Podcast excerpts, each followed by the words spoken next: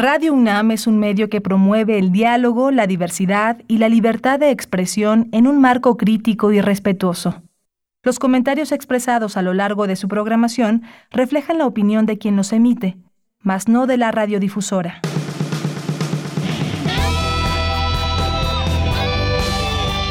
Prisma RU. Relatamos al mundo.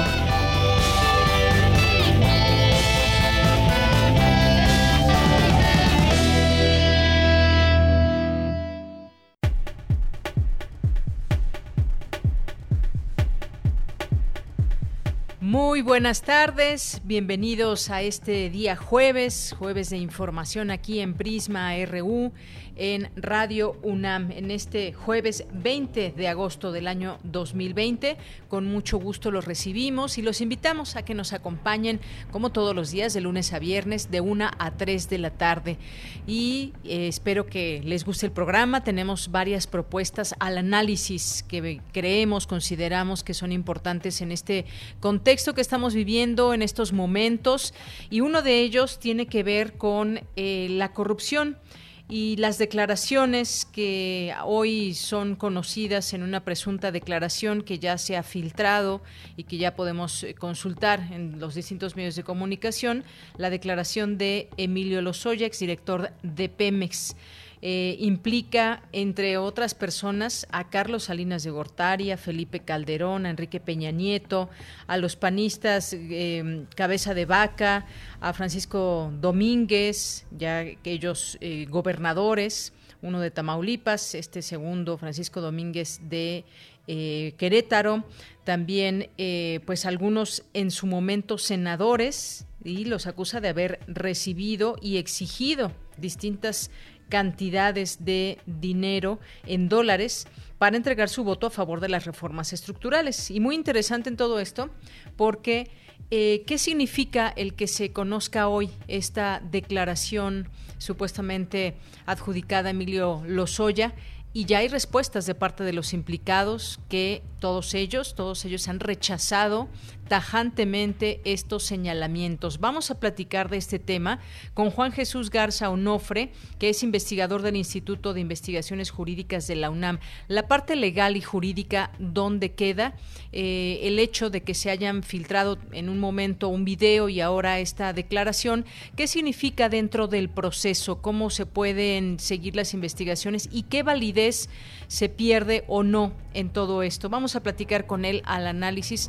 La verdad es que nos eh, ha dejado quizás a muchos sorprendidos, a otros no tanto, de cómo se, se dan esos sobornos o cómo se dieron en su momento en los tiempos, sobre todo de Enrique Peña Nieto, y después negociaciones que vinieron a raíz de esos sobornos y acuerdos con empresas que apoyaron la candidatura en su momento de Enrique Peña Nieto. Vamos a platicar de ese tema.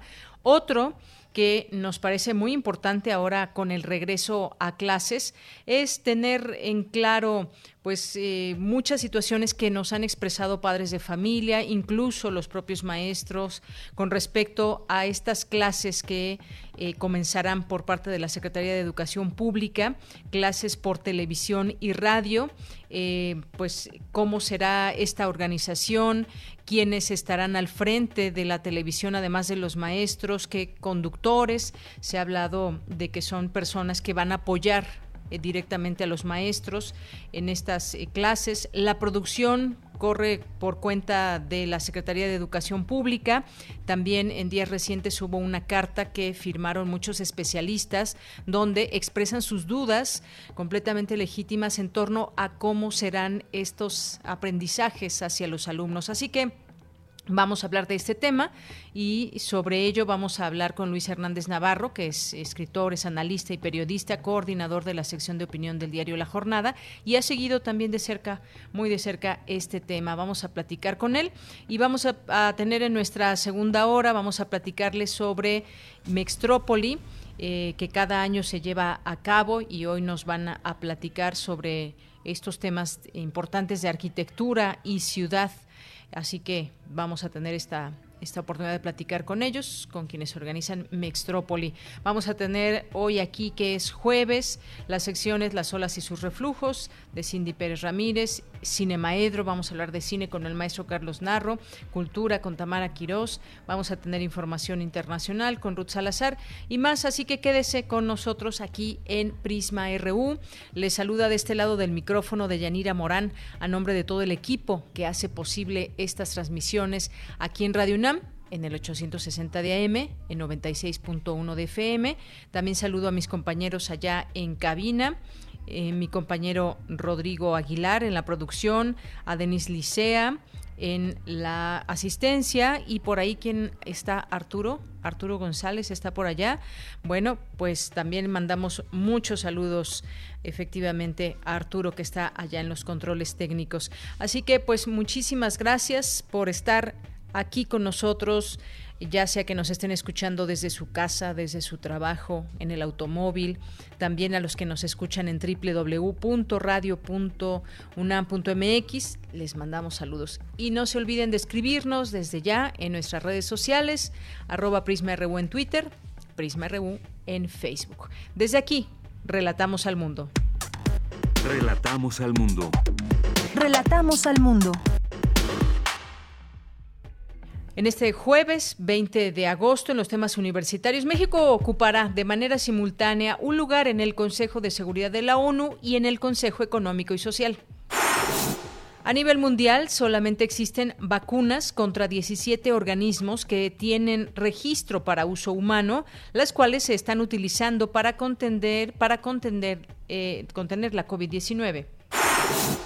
Investigadoras recuerdan el caso de asesinatos de mujeres en un campo algodonero de Ciudad Juárez para hablar del aumento de la violencia de género en medio de la pandemia de COVID-19. En los temas nacionales, el presidente Andrés Manuel López Obrador confirmó que la denuncia que se filtró sobre las acusaciones de Emilio Lozoya a expresidentes y políticos es auténtica y muestra el desfalco a Pemex muestra del desfalco a Pemex, los abogados del ex candidato presidencial Ricardo Anaya presentaron hoy ante un juez de distrito en materia civil una denuncia por daño moral contra Emilio Lozoya, quien señaló al panista de haber recibido un soborno de 6 millones de pesos.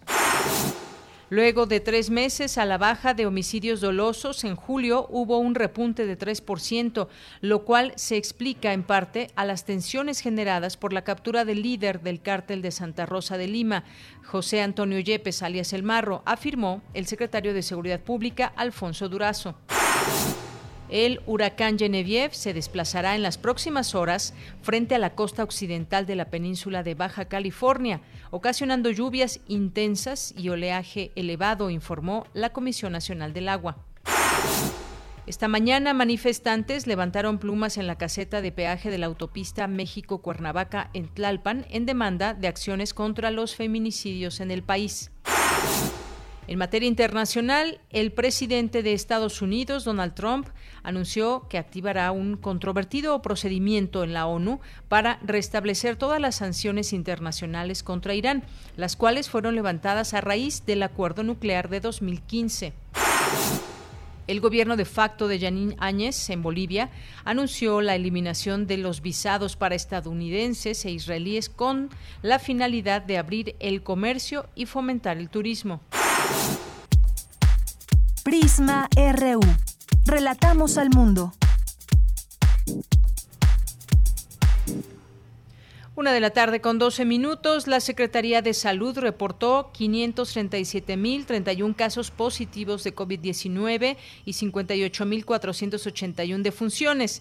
Por su parte, el secretario de Relaciones Exteriores, Marcelo Ebrard, se reunió con el embajador de Rusia en México, Víctor Coronelli, para manifestarle el interés en la vacuna Sputnik. Este jueves, la Organización Mundial de la Salud inició conversaciones con el gobierno ruso para obtener más información sobre su vacuna. Campus RU. Y bien, entramos a nuestro campus universitario. se llevó a cabo la conferencia Vacunas, Medicamentos y Diagnóstico en la lucha contra la COVID-19 en México, el caso del Instituto de Biotecnología de la UNAM. Mi compañera Virginia Sánchez ha estado atenta a este tema y la saludamos con mucho gusto en este espacio. Vicky, muy buenas tardes. Bueno, en un momentito más. Vicky, ¿me escuchas? En un momentito más vamos a ir con ella. Por lo pronto me voy ahora con mi compañera Cristina Godínez. El próximo año nuestro país participará en el Consejo de Seguridad de la ONU y en el Consejo Económico y Social, destacó Juan Ramón de la Fuente. Adelante, Cristina. Deyanira, un saludo para ti, para el auditorio de Prisma RU. La Facultad de Derecho de la UNAM organizó un conversatorio en donde Juan Ramón de la Fuente habló de la participación de México en el Consejo de Seguridad de Naciones Unidas para el periodo 2021-2022.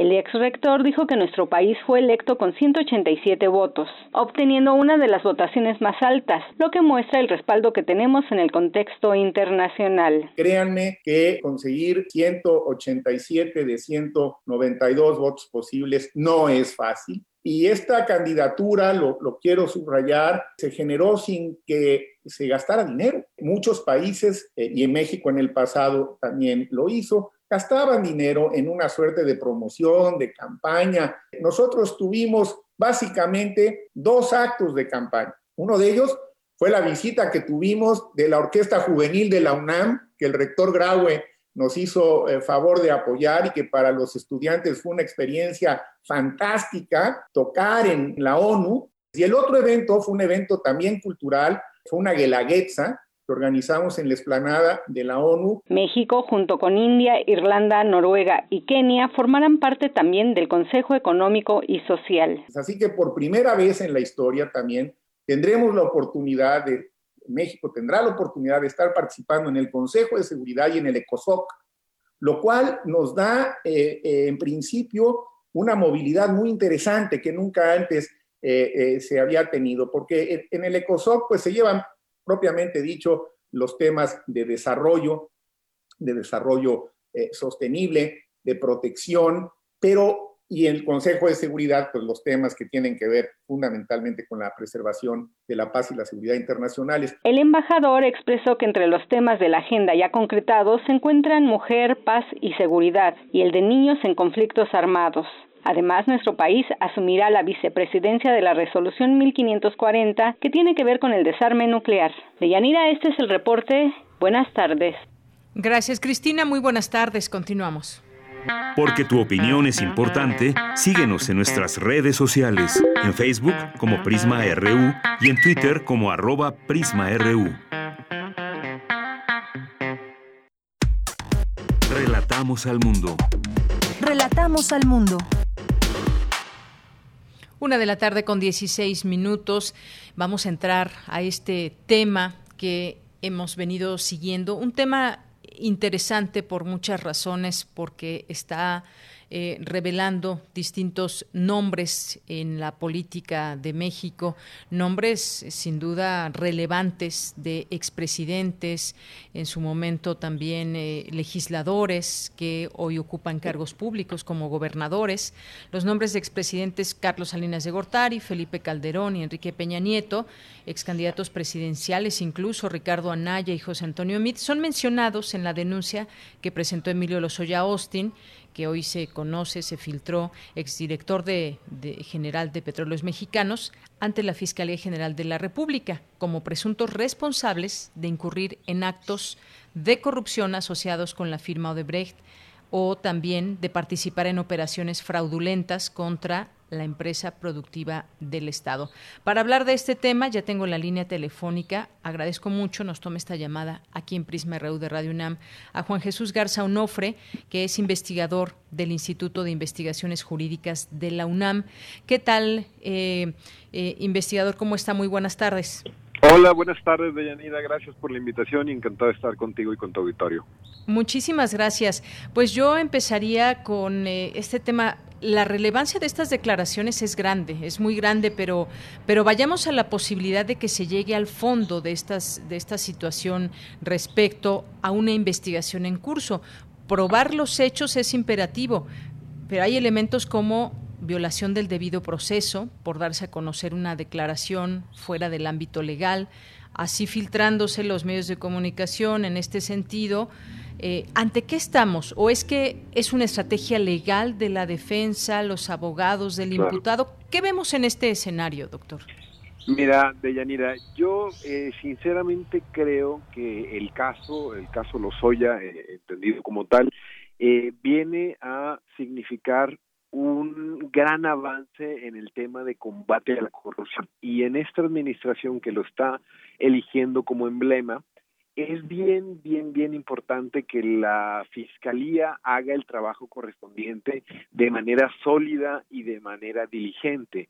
Lo que hemos visto en los últimos días yo creo que puede analizarse desde dos perspectivas. Una enteramente mediática y narrativa, es decir, que este, este, la actual administración sí combate eh, la corrupción, que no, que no va a dejar ningún ningún cabo suelto, que por primera vez en la historia de México se, se está visualizando que expresidentes se sienten en el banquillo de los acusados y rindan cuentas por los desfalcos millonarios que se han podido filtrar en, en la prensa. ¿no? El mismo presidente eh, López Obrador ha insistido en las conferencias de prensa mañanera que él eh, quiere, quiere que se den a conocer los videos, que a él interesa que se difundan, que los pasen las televisoras, que se compartan en redes sociales, ¿no? Digamos que bajo el primer análisis desde la narrativa, lo político y lo mediático, no queda la menor duda que esta es una estrategia que puede servir calentar un poco el escenario tanto en lo electoral en el próximo año como para seguir manteniendo esa legitimidad que el, actual gobierno ha iniciado desde el primer día. Sin embargo, si nos centramos en lo jurídico, y aquí viene lo preocupante, yo también creo que esta estrategia de las filtraciones, desde el video que como sociedad nos indignó, que vemos como personas que trabajaban en el Senado escondían fajos de billetes en maletas, esto va a empezar a minar la credibilidad de las instituciones de justicia porque ya no sabemos quién las filtra, si es una estrategia de los abogados, de la misma fiscalía. Es bastante sospechoso que el día en que el presidente eh, pedía que se filtraran los videos, en la tarde sale este, este video y el día de ayer se, se sale la, la denuncia que habló Lozoya y sus abogados, algo que solamente deberían de conocer eh, las partes involucradas, es decir, la fiscalía y los abogados de Emilio Lozoya, y en lo jurídico esto atenta contra el principio de presunción de inocencia, esto que está en la Constitución y que se habla mucho del debido proceso. Y ya ha habido jurisprudencia de la Suprema Corte de Justicia, una tesis aislada, perdón, una tesis en la que dice que las garantías de presunción de inocencia, es decir, que a toda persona que en México se le señale que lo culpable tiene que ser demostrado en juicio, se empiezan a distorsionar si el mismo aparato de justicia las usa para sobreponer la política a la justicia y el derecho. Entonces, hasta el momento ya la Fiscalía se deslindó, dice que ella va a interponer, ya interpuso una, una denuncia en contra de las filtraciones del video, y es algo que también ayer eh, mencionábamos en un, en un artículo que escribí con, con un profesor del CIDE, con Javier Martín, en el que decíamos que parecería que la estrategia es más política que jurídica, porque en lo jurídico si tanto se está ya eh, manoseando el asunto y se están turbiando las aguas respecto a qué es cierto, qué no, cuál es una estrategia y demás, creemos que tarde que temprano hay que recordar, eh, estimada, y, sobre todo hacerle, hacerle mucho énfasis al auditorio, en que la justicia tarda. La justicia, como se hace, tienen que probar pruebas, tienen que llamar testigos. Entonces, claramente es más redituable que de la noche a la mañana se empiecen a a señalar a los involucrados y se quiere un poco cobrar venganza que llevar a cabo un juicio que puede tardar meses y no es que años. Así es, y es que, bueno, eh, en algunas partes narra incluso de manera detallada Dice, por ejemplo, que recibió de la firma brasileña 3 millones 150 mil dólares para financiar la campaña presidencial de Peña Nieto, de los cuales 1.6 millones se destinaron a pagar a consultores extranjeros y el resto se los quedó el propio eh, Lozoya. Y vamos a, lo mismo, ¿cómo se comprueban estos dichos? Es interesante, por supuesto, conocer esta declaración en sus palabras, a quienes involucra, cómo los involucra. Esta denuncia de más de 63 páginas, eh, pues sostiene en todo momento el vínculo entre Odebrecht y el Estado mexicano y dice que no era una relación de contratos, sino de poder. Vuelvo a lo mismo, son declaraciones muy, muy fuertes, pero todas y cada ellas se tendrían que comprobar, porque además ya hay una respuesta muy puntual de, los, de los señalados. Exacto, es que yo creo que estamos en el peor de los escenarios, porque causa mucha indignación eh, social. A todo el pueblo de México claramente nos enoja ver los fajos de billetes que se señalen que, que fueron comprados asesores externos para obtener créditos electorales y así ganar la elección, que se hayan, este, por ahí menciona hasta un coche y botellas de vino y demás. Eh, eso claro que crea el peor de los escenarios porque indigna a la sociedad, pero la sociedad por sí misma, los pueblos, eh, eh, la gente en general, el pueblo, no puede hacer justicia por sí misma. Para eso están nuestras instituciones. Entonces, si las instituciones no actúan rápido, no arman bien, no siguen la confidencialidad, yo creo que tarde de que temprano podemos llegar a una catástrofe que, que sería seguir estando indignados y que esto que se haya filtrado, la demanda, esto al final de cuentas tiene que ver si es verdad o es mentira. Nosotros también como ciudadanos podemos interponer una demanda a la libertad de prensa, se escriben columnas, son filtraciones y demás, pero hasta que no estemos ante un juez y el juez conoce del caso y valore las pruebas y diga esto sirve, esto no, o por el otro lado diga, bueno, de tanto que se utilizó esto, de tanto que se causó ruido mediático y político, lamentablemente se va a generar un efecto que va a dañar todo el procedimiento y ese procedimiento va a atentar contra la presunción de inocencia y al final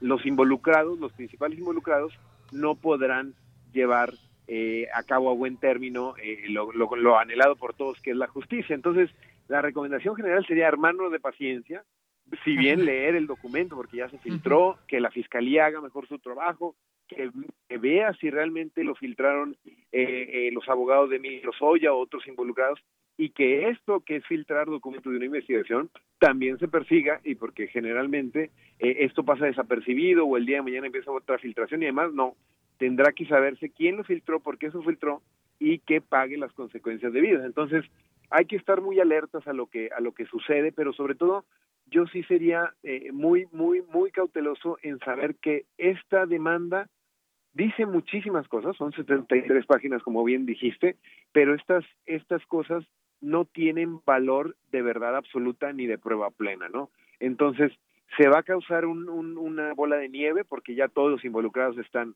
pidiendo demandas, me parece que Ricardo Anaya también uno de los involucrados ya fue a demandar por por daño moral, ¿no? Y también este algunos ya se están deslindando y hay otra periodista que, que también viene por ahí en el en, el, en la demanda. Eh, exacto. También entonces, bueno, esto va a aumentar las demandas y a seguir viendo de qué manera el caso y la narrativa puede ser que sí, puede ser que la ganen eh, los abogados, los estrategas, los que están maquilando todo esto, pero al final hasta que no tengamos una sentencia firme, lamentablemente no podremos ah, eh, eh, emitir juicios un tanto apresurados al respecto. Exactamente. Oye, dice, por ejemplo, la rayuela de la jornada, dice, alguien filtró la denuncia de Lozoya para poner en jaque el debido proceso. La alargada sombra del español Garzón no descansa. ¿no? Bueno, puede ser también una, claro, especie de estrategia. Yo creo que, de verdad, eh, en este caso particular, eh, no hay que olvidarnos que Emilio Lozoya tiene un grupo de abogados que lo están asesorando, entre ellos el, el, ex juez español Baltasar Garzón, que se conoce más como ya un, abogado internacional y abogado político. Claramente estas estrategias eh, no, no, no se le ocurren a una sola persona. Hay atrás todo un equipo de abogados y de personas que traducen eh, la, la, los intereses de Emilio Lozoya, intereses jurídicos, y esto cuesta dinero. Entonces, claramente hay que analizar más, hay que buscar entrevistas, hay que buscar cuál es el trabajo de los abogados que están detrás del caso, porque sinceramente parece que se les está saliendo a todos de control y al final del día eh, va a pasar lo de siempre, que quedan impunes eh, las personas que tienen dinero para pagar la defensa y, al último, en el último lugar de la cadena, aquellos que eh, no pueden este, defenderse ni ir ante tribunales. Entonces sí sería bien, bien interesante ver a todos los actores involucrados y rendir, rendir, rendir cuentas bajo los máximos principios de transparencia. Claro, claro que hay además una estrategia, una estrategia para, para salvar a los soya y quizás al final, pues quién sabe quién se salve en todo esto, porque también entre las eh, propias demandas que hará cada uno de los imputados, si es que las hacen todos, ya empezó Ricardo Anaya, bueno, pues sí nos deja muchas, muchas preguntas de este, estos procesos que también son, son largos, probar cada uno de los dichos y sobre todo seguir la pista del dinero. No será cosa fácil, pero me parece que hay una exigencia también social eh, de justicia en este sentido. Y, vamos un poco por partes en todo esto también, Jesús. La denuncia de los Lozoya está dividida en capítulos, uno de los cuales se titula Planeación para la aprobación y compra de votos de las reformas estructurales, en la que detalla la forma en que se entregó dinero a senadores del PAN para que sufragaran a favor de, esos cambios constitucionales. Y revela, la, la revelación de Lozoya es, quiero aclarar que no se trató de una negociación, sino que claramente fue una extorsión ejercida por parte de ellos hacia mí, hacia mi persona, con la finalidad de que aprobaran las reformas estructurales influenciadas por Odebrecht y otras empresas extranjeras. extranjeras. Es decir, se exculpa básicamente, lo extorsionaron, dice, fue prácticamente de manera coercitiva. La veracidad o no de esto, ¿a dónde nos va a llevar? Es decir, ¿cómo, cómo se va a comprobar esa coerción de la que se dice haber sido víctima? Eh, más allá de este escándalo, escándalo mediático, eh, qué pruebas o qué prueban estas declaraciones en términos de justicia o qué delito perseguir cuando hace esta narración, pero hasta el día de hoy podemos decir que no no no se pueden comprobar en los hechos como debe hacerse, digamos, en el tema legal. Le podemos creer, por supuesto, o no, pero aquí no es no se trata de creer, sino de demostrar. Sinceramente también, Deyanira, te, con toda con toda sinceridad, eh, aquí parecería que, que ahora eh, Lozoya fue la víctima de, de, la corrupción y él y él fue pero hay que decir que era un hombre de confianza del presidente claro, de parte del gabinete de, Videgaray de años, desde la campaña y la transición y demás. Y aquí creo que vale la pena hacer la reflexión sobre la, la dimensión moral de, de, de esta de este caso porque sí sí sí llama mucho la atención que se se crea ahora que Lozoya era una víctima del sistema y no se benefició y demás. Bueno, Lozoya en cualquier momento pudo renunciar al primer, al primer, Yanira, al primer atisbo, al, a la primera cosa que no le hubiera gustado o parecido, hay las instancias correspondientes y no lo hizo. Pero se quedó años, además. Exacto, esperó años y ojo, yo creo que también claramente es por un cambio en, el gobierno, un cambio partidista y un cambio de, de, administración eh, completamente. Entonces, aquí yo creo que, que sí, o sea, sí, por un, por un lado, como bien dices, dependerá ya de cada persona y, de si lo lee y del contexto y demás, creerle o no, pero cuando hace esta narración específica de, de la demanda, de, de, cómo se fueron dando los la extorsión y, y los sobornos y demás tal, pues pues queda claro que, que él no no él tiene mucha responsabilidad también. Entonces sí sí creo que eh, no no no va a ser fácil eh, creerle así de, de buenas a primeras como que él es el gran gran traidor. Recuerda que estaba prófugo después de que, se giraron un orden de aprehensión a Interpol y demás. Entonces yo creo que aquí estos criterios de oportunidad que se han hecho mucho énfasis y que y que el testigo y demás tal yo creo que, que a pesar de todo esto que la, sí, las instituciones de justicia otorgan esas oportunidades, yo creo que al final también va a ser eh, muy, muy, muy claro que, que a Emilio Lozoya la calidad moral en la que en la que va a quedar esta esta después de este caso pues va a ser eh, va a ser bastante bastante dudosa y sobre todo eh, veremos en qué termina porque eso eso es lo más importante como como hace un momento decía esto va a tardar. O sea, me queda claro que, que el pueblo está eh, muy, muy, estamos muy enojados, queremos ya eh, que acciones y demás tal, pero eh, esto es la esencia de la justicia. Se tiene que probar muy, muy, muy lentamente, llamar la atención, llamar a testigos, armar muy buenos casos.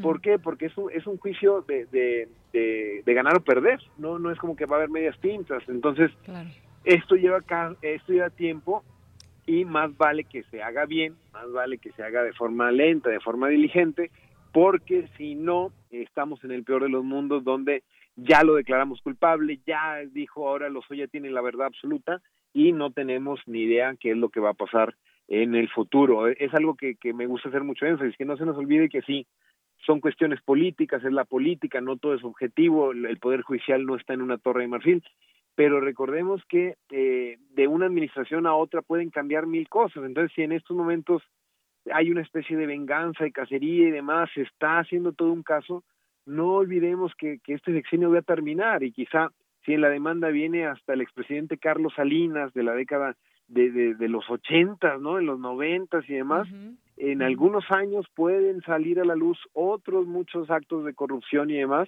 que ya ha habido escándalos en esta administración. Entonces, más vale eh, ir despacio y creer que las instituciones de justicia están están haciendo su trabajo, sobre todo al momento que lleguen los jueces, que van a van a valorar si estas filtraciones al final del día salieron eh, más caras que eh, haberla haber guardado y esperarse a no tener la narrativa política del lado de eh, la administración López Obradorista. Así es, Juan Jesús. Y yo insisto en estas formas que se ha dado de conocer eh, lo que dice esta denuncia, porque Emilio Lozoya afirma que esta situación comenzó desde 2006, ahora que mencionabas este, esto de los tiempos y se vio eh, obligado y demás, pues pudo haberse alejado de toda esta maquinaria, de toda esta red que lo obligó supuestamente a llevar a cabo todos estos sobornos. Y bueno, continúa en el sexenio eh, siguiente dijo que, que dejó, deja muy claro que Odebrecht sí tuvo una participación relevante en el gobierno de Enrique Peña Nieto, y aquí mete al eh, expresidente Calderón, dice, pero también tuvo una gran participación en el gobierno de Felipe Calderón Hinojosa y ya en el capítulo titulado Etileno 21, etapa de Felipe Calderón Hinojosa, Lozoya señala cómo el proyecto comenzó a fraguarse desde que este era titular de la Secretaría de Energía y fue diseñado para favorecer a la firma Braskem. Hoy, como sabemos, y, además fíjate, estas respuestas se han dado mucho en redes sociales entre ellas la, misma del expresidente Calderón, que escribió en sus redes sociales, el manejo legal y mediático del caso confirma que Lozoya es utilizado por López Obrador como un instrumento de venganza y persecución política. No le interesa la justicia, sino el linchamiento, haciendo en mi caso acusaciones ridículas. Y vemos esto muy claramente, eh, Juan Jesús. Está una declaración de Lozoya acusando, en este caso, a Felipe Calderón. Y está una respuesta en redes sociales. Eso de qué tiene qué tiene de validez, ¿no? No, no, no, digamos que esto es enteramente por por politizar el caso, por tratar de defenderse por por esa dimensión política, o sea, yo yo yo sí resaltaría muchísimo la dimensión narrativa, la dimensión política, la dimensión de poder, porque aquí parecería que los juicios se ganan en redes sociales, en declaraciones, en periódicos, cuando no es cierto. Los juicios al final el culpable o el inocente hasta que no se compruebe con una sentencia firme por un juez competente, esto, esto va a quedar claro. Entonces, se podrán impugnar, se podrán apelar, se podrán llevar a otras instancias, pero por el momento es, es una guerra de declaraciones, de politizar un caso que involucra a distintos partidos, incluso al gobernador de Puebla también por ahí aludido y demás, que yo creo que, que si el, el, la actual eh, fiscalía realmente es autónoma y quiere hacer su trabajo, debe de evitar estos escarnios, debe de evitar estas arengas y estos, estas, esta retórica para ponerse realmente a, eh, a trabajar en armar un buen caso y evitar que se le caigan los tribunales.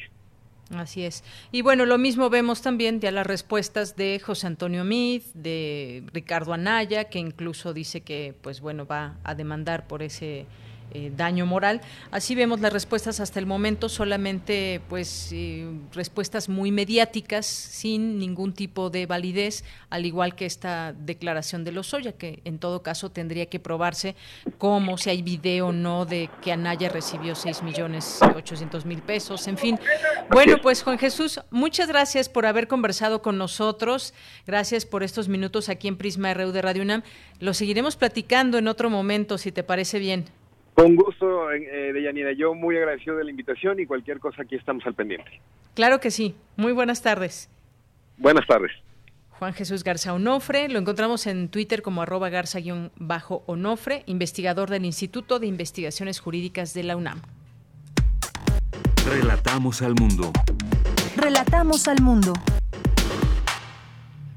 Bien, pues ahora me enlazo ahora sí con mi compañera Virginia Sánchez, que nos va a platicar de esta conferencia Vacunas, Medicamentos y Diagnóstico en la lucha contra la COVID-19 en México, el caso del Instituto de Biotecnología de la UNAM. Vicky, ¿cómo estás? Muy buenas tardes, adelante. Hola, ¿qué tal, Deya? Te saludo con muchísimo gusto a ti y al auditorio de Prisma RU. En la UNAM se han establecido acciones generales en la lucha contra la COVID-19, las cuales se han enfocado principalmente en cuatro áreas. En la de salud, al aportar soluciones en métodos de diagnóstico molecular y serológico, desarrollo de nuevas pruebas y vacunas, en el área de insumos con el desarrollo de prototipos, dispositivos y equipos, en el área de medio ambiente al estudiar las consecuencias de la reducción que ha tenido la actividad humana por este confinamiento, así como en el área de modelos y datos al generar bases de datos y modelos matemáticos para predecir la dinámica y la tendencia de la pandemia. Así lo detalló Octavio Tonatiu Ramírez Ravich del Instituto de Biotecnología de la UNAM durante su ponencia Ensayos serológicos e inmunoterapias contra COVID-19, quien precisamente nos comparte desde el Instituto de Biotecnología este proyecto serológico que se refiere a un estudio que permite comprobar la presencia de anticuerpos en la sangre para pacientes con COVID-19. Escuchemos. Y la importancia de este ensayo es que por un lado no manejas virus infectivo, ¿sí? Tú te estás usando eh, sangre de pacientes donde has inactivado previamente esa muestra para evitar cualquier tipo de contagio. Se puede adaptar tanto a trabajar con suero o plasma y te puede dar una detección muy temprana, es decir, hasta tres días después del inicio de síntomas. Y algo importante es que es cuantitativo, a diferencia de muchos kits que ahora están abundando de manera comercial, estos kits de diagnóstico rápido basados en en estas técnicas, digamos, donde tienes los anticuerpos absorbidos en distintos formatos de papel. Algo importante de esta técnica es que nos va a ayudar a identificar donadores y que, como mencioné, pueden ser usados para terapia de plasma o pueden ser usados para identificar estos candidatos a anticuerpos. Y lo más importante es que nos va a dar una idea de cómo están respondiendo los pacientes, pero también cómo pueden estar respondiendo los voluntarios que entren a, las distintas fases de pruebas clínicas de las vacunas. Por su parte, Laura Alicia Palomares Aguilera, también del Instituto, durante su ponencia Vacunas contra COVID-19, pues partió del concepto de lo que es una vacuna, que es una preparación biológica que mejora la inmunidad contra una enfermedad en particular y que contiene esta un agente que emula un microorganismo que causa una enfermedad.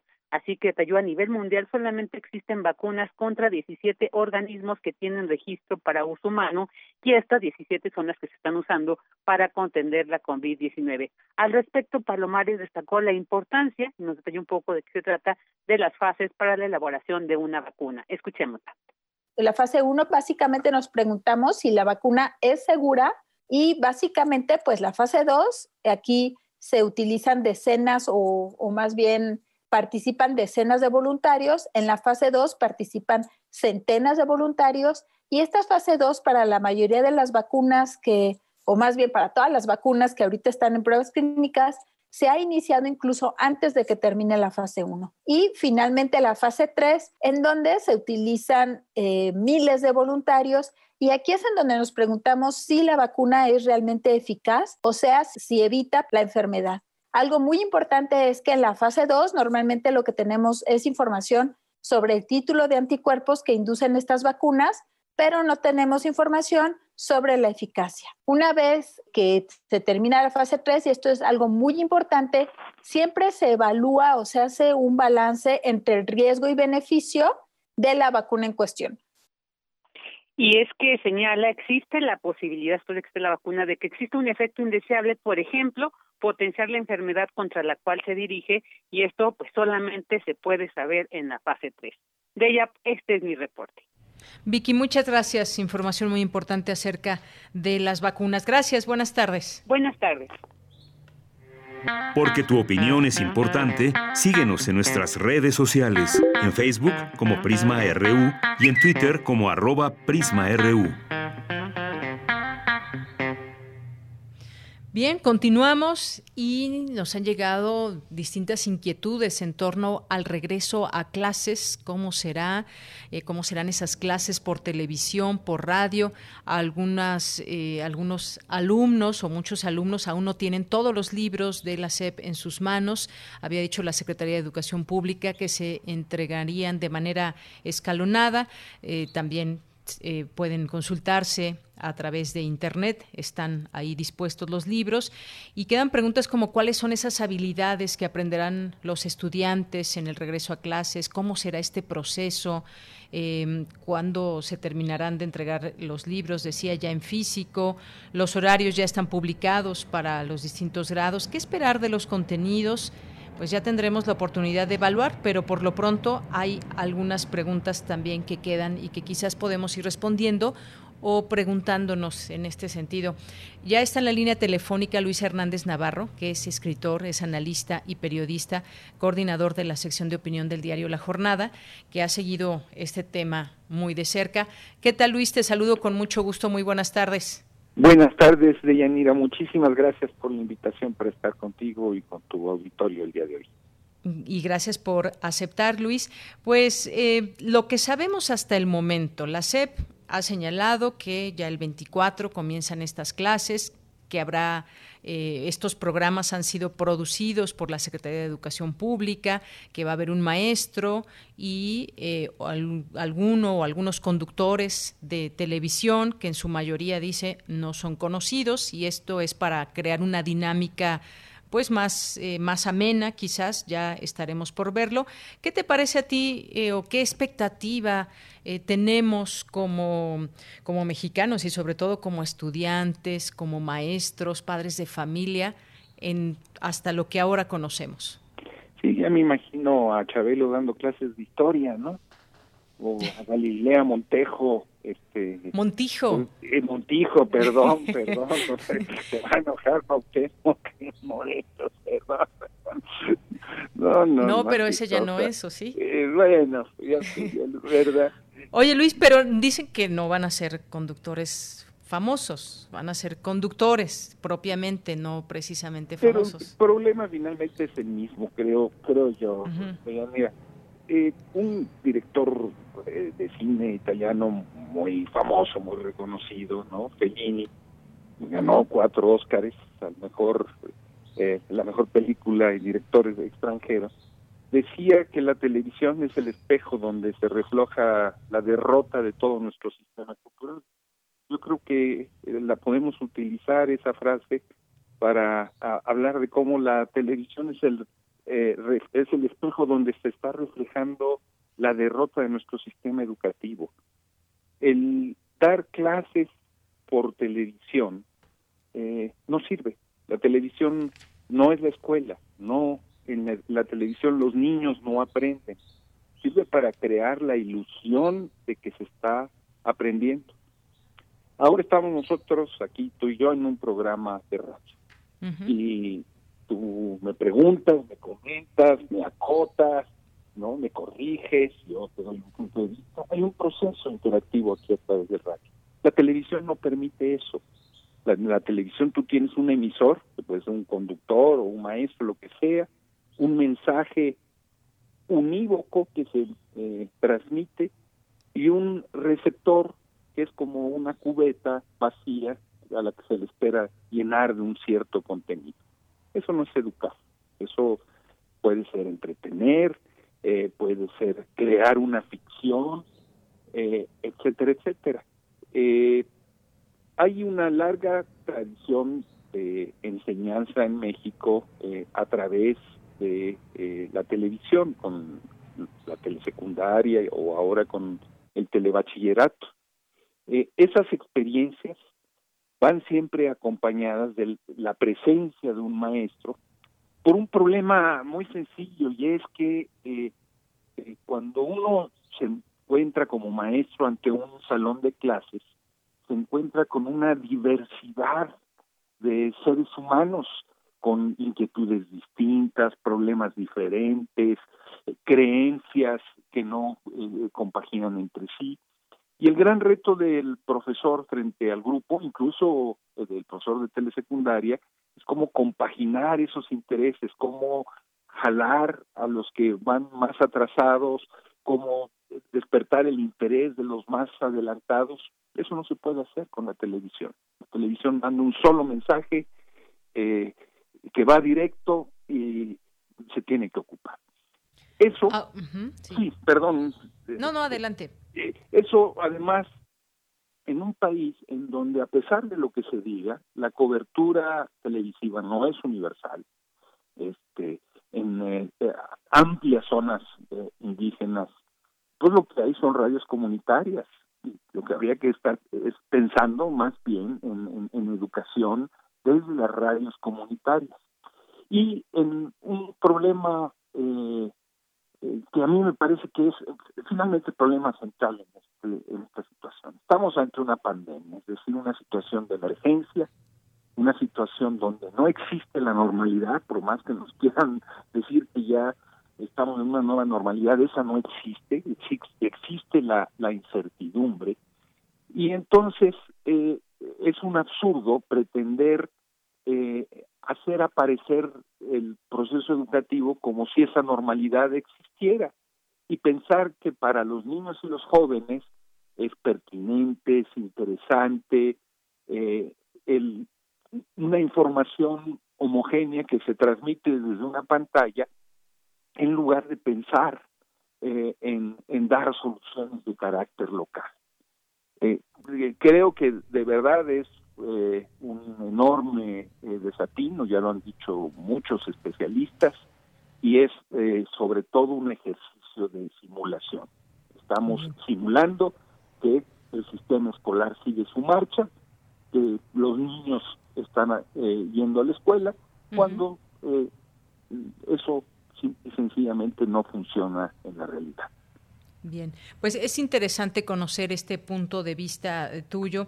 Ahora, de pronto, ante esta situación inédita de emergencia en que nos encontramos y que los niños no pueden, o los estudiantes, porque no solamente son niños, también hay estudiantes eh, en secundaria, eh, ¿de qué otra manera podría darse esta mm, posibilidad de iniciar un ciclo escolar? Eh, si no todos, que en algún momento se hizo del ciclo eh, escolar pasado, que se conectaran en la medida de lo posible a través de una aplicación donde están eh, con el maestro y está haciendo preguntas, existe esa interacción y bueno, pues se supo y sabemos que no hay esa posibilidad para todos los rincones de México y para todos los estudiantes. No todos tienen internet, no todos tienen una computadora a la cual conectarse. ¿De qué manera en este escenario podría darse una posibilidad de iniciar el ciclo escolar si no es por televisión, Luis? Tu pregunta es muy importante, es la pregunta central, ¿no? Pues no sirve la televisión, entonces, ¿qué hacemos, no? Mira, yo creo que el punto de partida es el siguiente. Eh, en, el, en el fin del ciclo pasado, hubieron en todo el país, y no estoy exagerando, eh, centenares de experiencias diversas de maestros y comunidades escolares que resolvieron el problema de la enseñanza a partir de la realidad específica local porque había lugares donde todavía no llegaba la enfermedad, entonces había cierta posibilidad de hacer cursos presenciales. En otros hubieron casos en donde los eh, maestros convocaban a los niños a la plaza pública y con las medidas de eh, sanidad necesarias, el maestro prácticamente se subía a un árbol con un altavoz, el altavoz de la iglesia, y desde ahí daba instrucciones y repartía cuadernillos se formaron grupos de WhatsApp muchas de estas experiencias eh, fueron eh, sistematizadas por medios independientes, otras no. Eh, la CEP simple y sencillamente hizo como que estas experiencias no existían, ¿no? Las despreció. Yo creo que el punto de partida es recoger esas experiencias.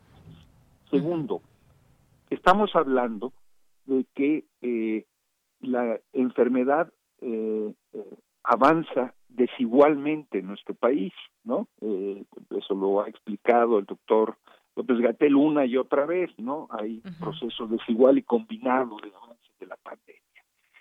Eh, esto eh, debiera permitir que cada escuela o que eh, cada colectivo escolar tuviera la autonomía para enfrentar eh, el reto de eh, la enseñanza a partir de sus condiciones específicas, que no son las mismas en todos, en todos los casos, y que los maestros, por ejemplo, que trabajan en educación especial, pudieran enfrentar los retos de educación especial. Eh, de verdad, no, no te exagero, hay centenares de experiencias donde hubo un resultado muy digno del proceso pedagógico. Y luego podemos pensar en soluciones imaginativas como la siguiente. ¿Por qué no eh, establecer eh, programas de lectura, de ciertos libros, eh, dependiendo de los distintos niveles escolares, y después una especie de círculos donde esto se puede hacer, de de estudio y de reflexión y de debate sobre esos libros para ver qué nos enseñan esos libros en el marco de la pandemia. Muchos maestros, como decía, crearon, por ejemplo, grupos de WhatsApp. Este, eh, el, hacer esto con, con, lecturas específicas o utilizar la televisión eh, eh, para debatir y enseñar nos da una posibilidad de tener eh, herramientas importantísimas para enfrentar. Pienso en una película mexicana, este, no se llama El Doloso, de, el, Rebozo de Dolores o, algo así, eh, interesantísima, una, una, una película de un médico rural que tiene que enfrentar eh, eh, a las, eh, eh, la ignorancia, la falta de higiene en una comunidad y que eh, entonces es víctima también del caciquismo. O sea, que esa película, por ejemplo, se proyecte y que se organice eh, desde los maestros, eh, eh, pequeños colectivos de discusión con sus alumnos de, de, qué aprendieron de esa película,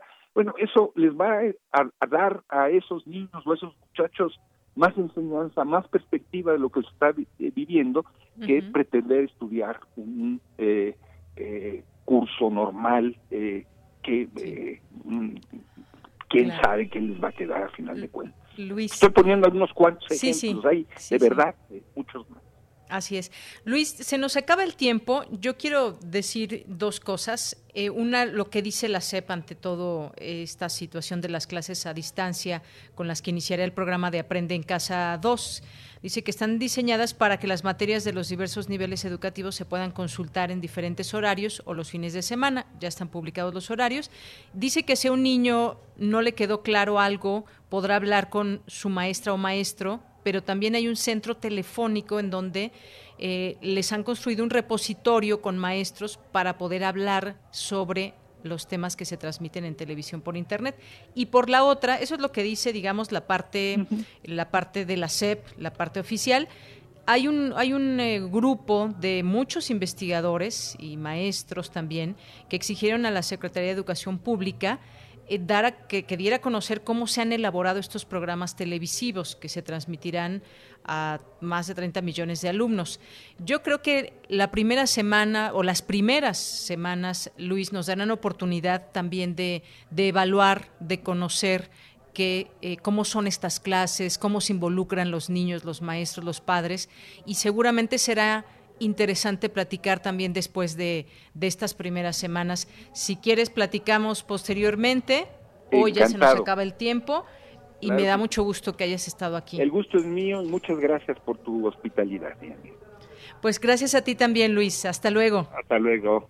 Muy buenas tardes, Luis Hernández Navarro que es escritor, analista y periodista, y pues importante conocer estos, estos puntos de vista diferentes, decía yo, ahí está la parte oficial, qué nos está diciendo, eh, cómo van a ser estas clases, y por la otra, pues también ya hay válidamente dudas, preguntas de cómo será todo esto.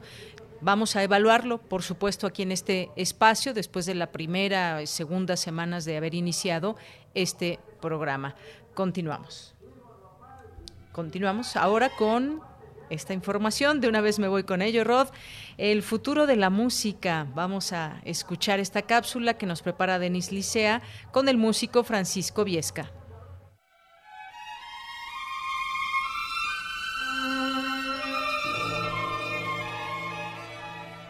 ¿Qué tal? Soy Francisco Viesca, soy músico, eh, profesor de la Facultad de Música de la Universidad Nacional Autónoma de México. Decidí entrar a la entonces Escuela Nacional de Música a estudiar la carrera de composición. Terminé la carrera de piano, me titulé, después me fui al Conservatorio Nacional a estudiar un poco la dirección de la orquesta y me he dedicado los últimos 40 años a hacer música de cámara y a hacer sobre todo sensibilización y acercamiento de la música a la comunidad social.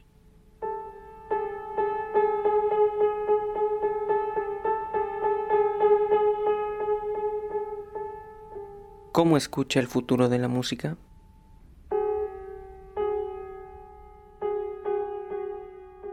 Pues el futuro de la música será la resultante, yo creo, de la actitud que los humanos adoptemos ante la vida.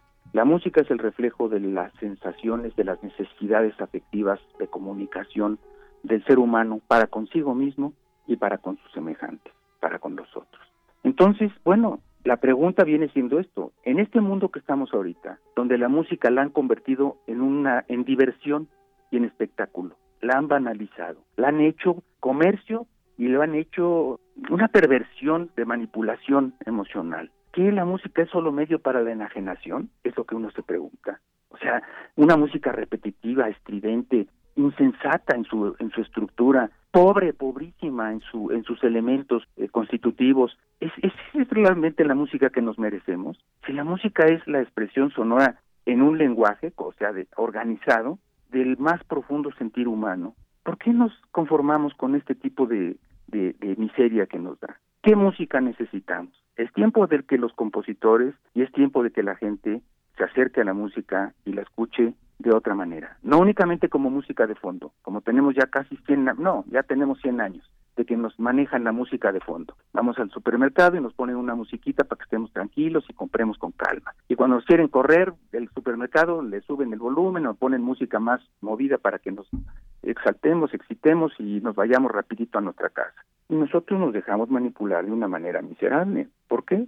Porque desafortunadamente, y eso lo enfatizo, la comunidad social no está educada musicalmente. Está entrenada, adiestrada está realmente robotizada musicalmente. Es un momento en que nosotros tenemos que decidir este cambio de actitud. Entonces, bueno, yo espero que realmente la pandemia nos motive a tener más responsabilidad social y saber que la música es un factor determinante de salud y de bienestar del individuo. Y dejemos estarla utilizando y de estarla deformando, corrompiéndola y pervirtiéndola con intereses que no tienen que ver nada con él.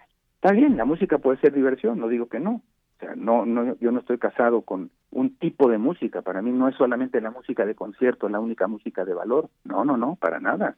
Cada música tiene su valor. Y voy más allá que esto. No hablo de la música occidental, las músicas del mundo, con sus sistemas musicales del mundo. Cada cultura, cada historia va presentando y construyendo sus lenguajes. Bueno, la música indonesia, la música en las comunidades africanas, las músicas de las comunidades amazónicas o vayámonos a la música de lo que hasta ahorita, bueno, ya ahorita ya ni esas músicas se han estado, se han podido liberar de la influencia de la radio y la televisión, pero tienen sus sistemas y tienen sus maneras y sus formas de sentir, tan válida la occidental como cualquier música de cualquier lugar del mundo. Tenemos que entendernos todos como parte de un todo y tenemos que respetarnos todos como igual.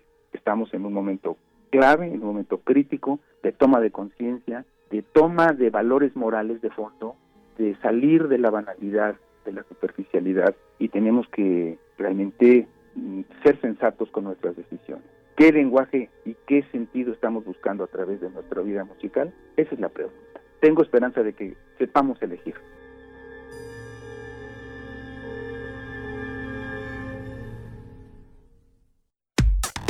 Relatamos al mundo. Relatamos al mundo.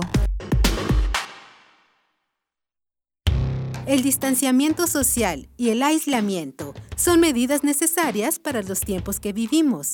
Y donde el ocio aparece, la cultura llega a sanar. Cultura UNAM pone a tu disposición el programa Cultura UNAM en casa, una programación variada de actividades a distancia, a las cuales puedes acceder por distintos medios digitales, artes visuales, música, danza, teatro, cine, literatura, cursos, talleres y más. Busca las distintas opciones que hemos preparado para ti en TV UNAM, Radio UNAM y en culturaunam.mx. En redes sociales puedes estar al tanto de las actividades con el hashtag Cultura UNAM en casa. Fomentamos el acercamiento social frente al distanciamiento físico. Cultura UNAM. Tu INE te entiende. Tu derecho a identificarte es esencial. Por eso, si tu INE venció el primero de enero de 2020 y no la renovaste, hemos ampliado su vigencia hasta el primero de septiembre de 2020 para que puedas usarla como medio de identificación oficial y realizar los trámites que necesites ante instituciones públicas y privadas. Infórmate en Inetel 800 433 2000. Contamos todas, contamos todos. INE.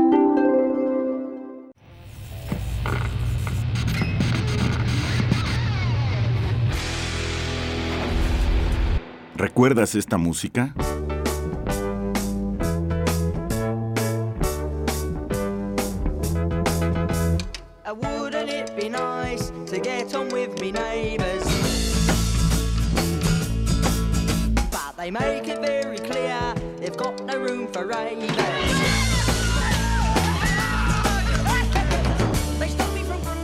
Lazy Sunday, The Small Faces, 1968.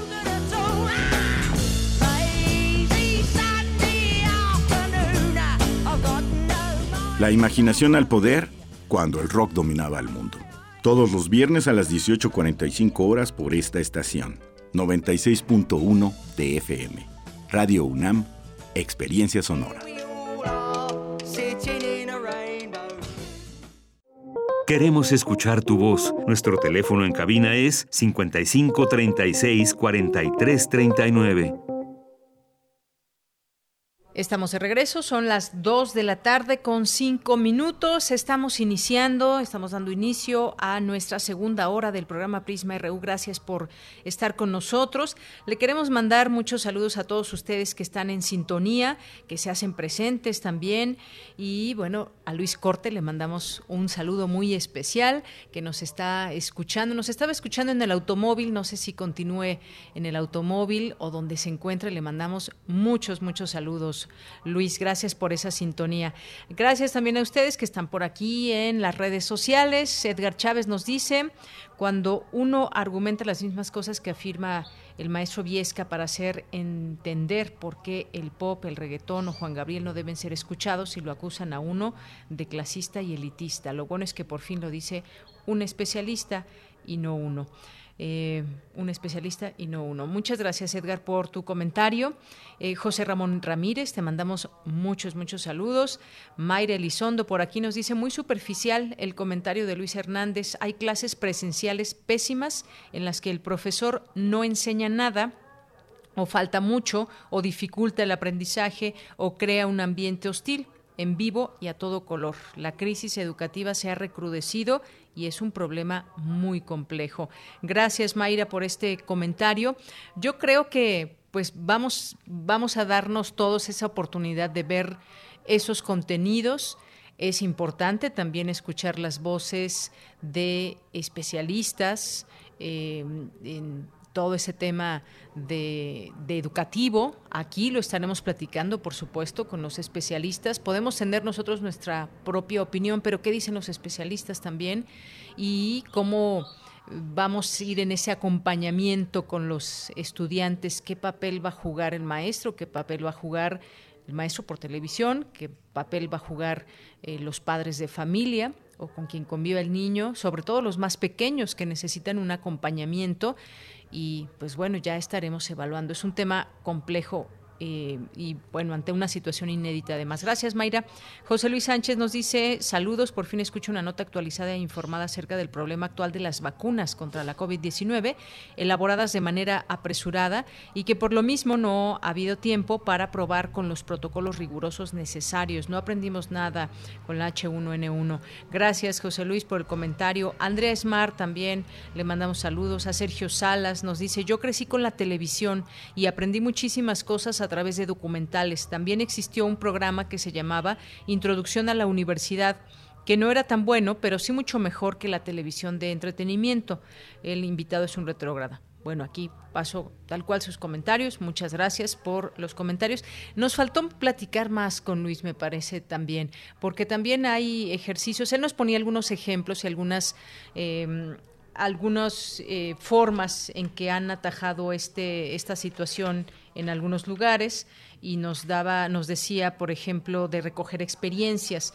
¿Qué experiencia, por ejemplo, también tenemos de la telesecundaria, que es otra forma también de que llegue la educación a lugares eh, donde incluso no hay como tal eh, una escuela y que son, digamos, centros en los que las personas pueden acudir. A través de la telesecundaria también ha sido una posibilidad dentro de ese tema de la educación. Y seguiremos platicando, por supuesto, en esto. Me parece que siguen, eh, es normal, es latente tener esas eh, dudas y preguntas de si mi hijo va a aprender viendo la televisión, viendo a un maestro que le está enseñando por televisión o por la radio, bueno, pues ya no, no soltaremos este tema, lo prometo para todas estas personas que nos están comentando. Flechador del Sol, también muchas gracias. Sergio nos dice el invitado que afirma que no, que no sirve la educación por televisión está equivocado. La televisión es el instrumento más poderoso para la transmisión de ideas y ha sido desaprovechado desde que inició la concesión de la misma. Que no sepan hacerlo es otra cosa. Gracias por el comentario. El Santo Semáforo Naranja, Mario Navarrete por aquí nos, eh, nos manda un video también de un camino de un camino boscoso que no alcanzo a distinguir en estos segundos que lo estoy viendo, pero muchas gracias, por supuesto. Eh, David Castillo también aquí nos manda un, GIF, que sí se tomó a mucho, digamos, incluso hasta chiste, que quiénes serían esos conductores que acompañarían a los maestros, y bueno, pues ya incluso incluso lo, dijo el propio Luis hace un momento, que se quedó en eso, ¿no? En, un chiste. nuestros amigos del Seichunam también le mandamos, le mandamos un saludo a todos ellos, a todos los que trabajan allá. Eh, a César Soto, Giro Pentachi nos dice, en México el Poder Judicial es un cochinero y si alguien de esta administración está vinculado con los Ollas será juzgado.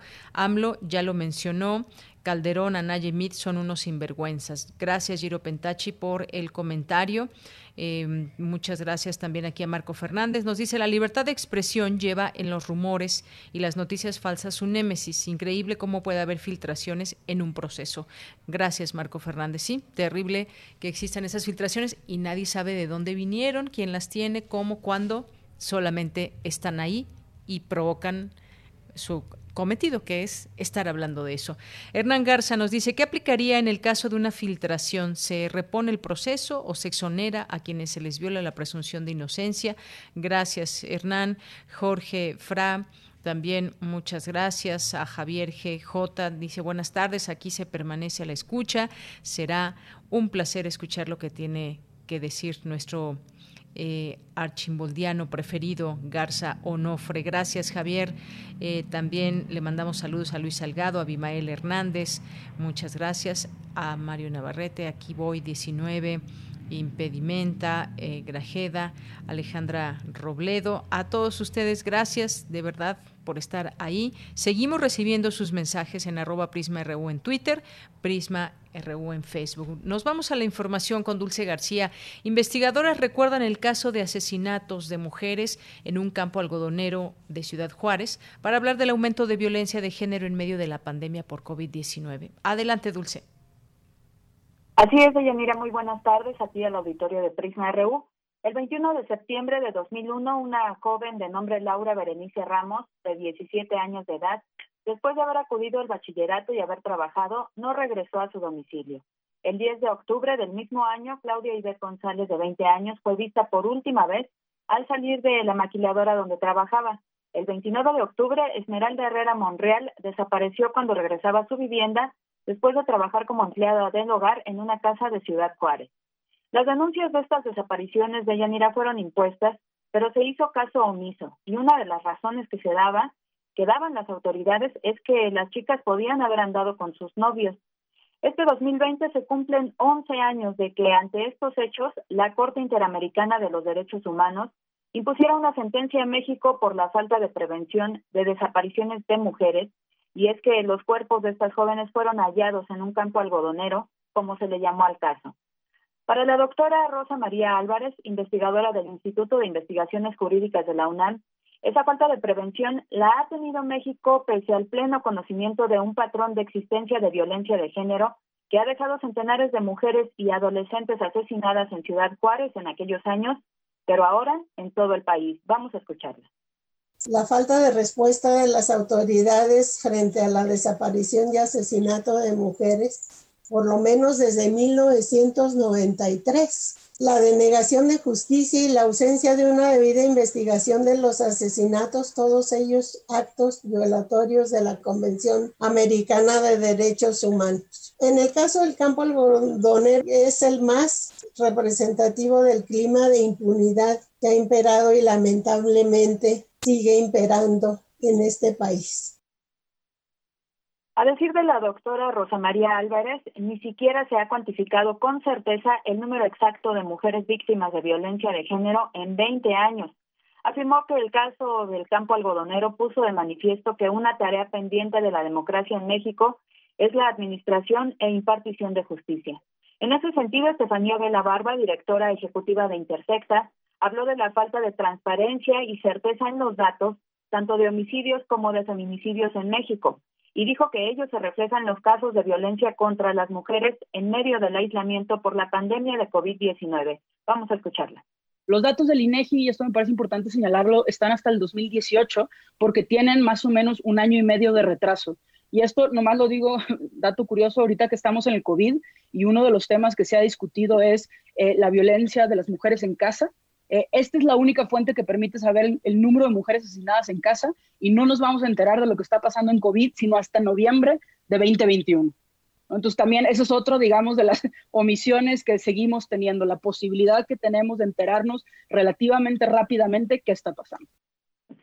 De Yanira Auditorio de Prisma RU, por último les comento que Estefanía Vela advirtió que si queremos reducir la violencia de género, hay que analizar y entender de qué manera es ser hombre y ser mujer y condiciona esto la violencia que vivimos, es decir, saber qué tipo de violencia sufren los hombres y qué tipo de violencia sufren las mujeres. Esta es la información de Yanira. Bien, pues muchísimas gracias, Dulce. Gracias por esta información, recordar este caso y sobre todo también la violencia que se sigue viviendo, la violencia de género en medio de la pandemia. Gracias, Dulce. Buenas tardes. Gracias a ti. Muy buenas tardes. Muy buenas tardes.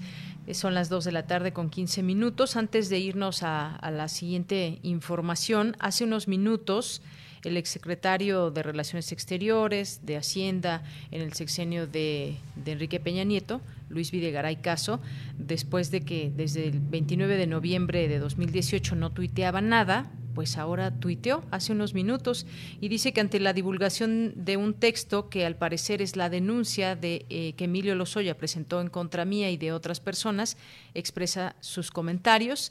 No voy a leer todo este comunicado, pero pues niega todos estos señalamientos, esto que dirige a la opinión pública y dice que son eh, que estas acusaciones son de los Lozoya son mentiras inventadas para intentar librar las consecuencias de sus propios actos y que el único responsable de la grave situación legal que enfrentan él, su madre, su hermana y su esposa se llama Emilio Lozoya. Dice además que no le sorprende que intente ahora culpar a otros para salvarse, es una actitud que corresponde con su personalidad y tampoco sorprende que intente culparlo precisamente de sus actos indebidos desde aquellos años. Es ampliamente sabido que tuvimos una muy mala relación personal, resultado de su mal manejo financiero en Pemex, de lo que él pretendía hacer con la reforma energética y de su conducta como servidor público. Y dice que está listo siempre para atender el llamado de la autoridad competente y contribuir así al esclarecimiento de la verdad. Pues otra respuesta también en redes sociales que se vuelve de manera inmediata, eh, eh mediática y así están las respuestas de los aludidos en esta declaración de Emilio Lozoya. Vamos a continuar ahora con las olas y sus reflujos de Cindy Pérez Ramírez, que hoy platica, hoy conversa con Claudia Rangel el tema de abuso sexual infantil y el caso de una víctima en Puerto Vallarta, Jalisco. Adelante. Las olas, Y sus reflujos.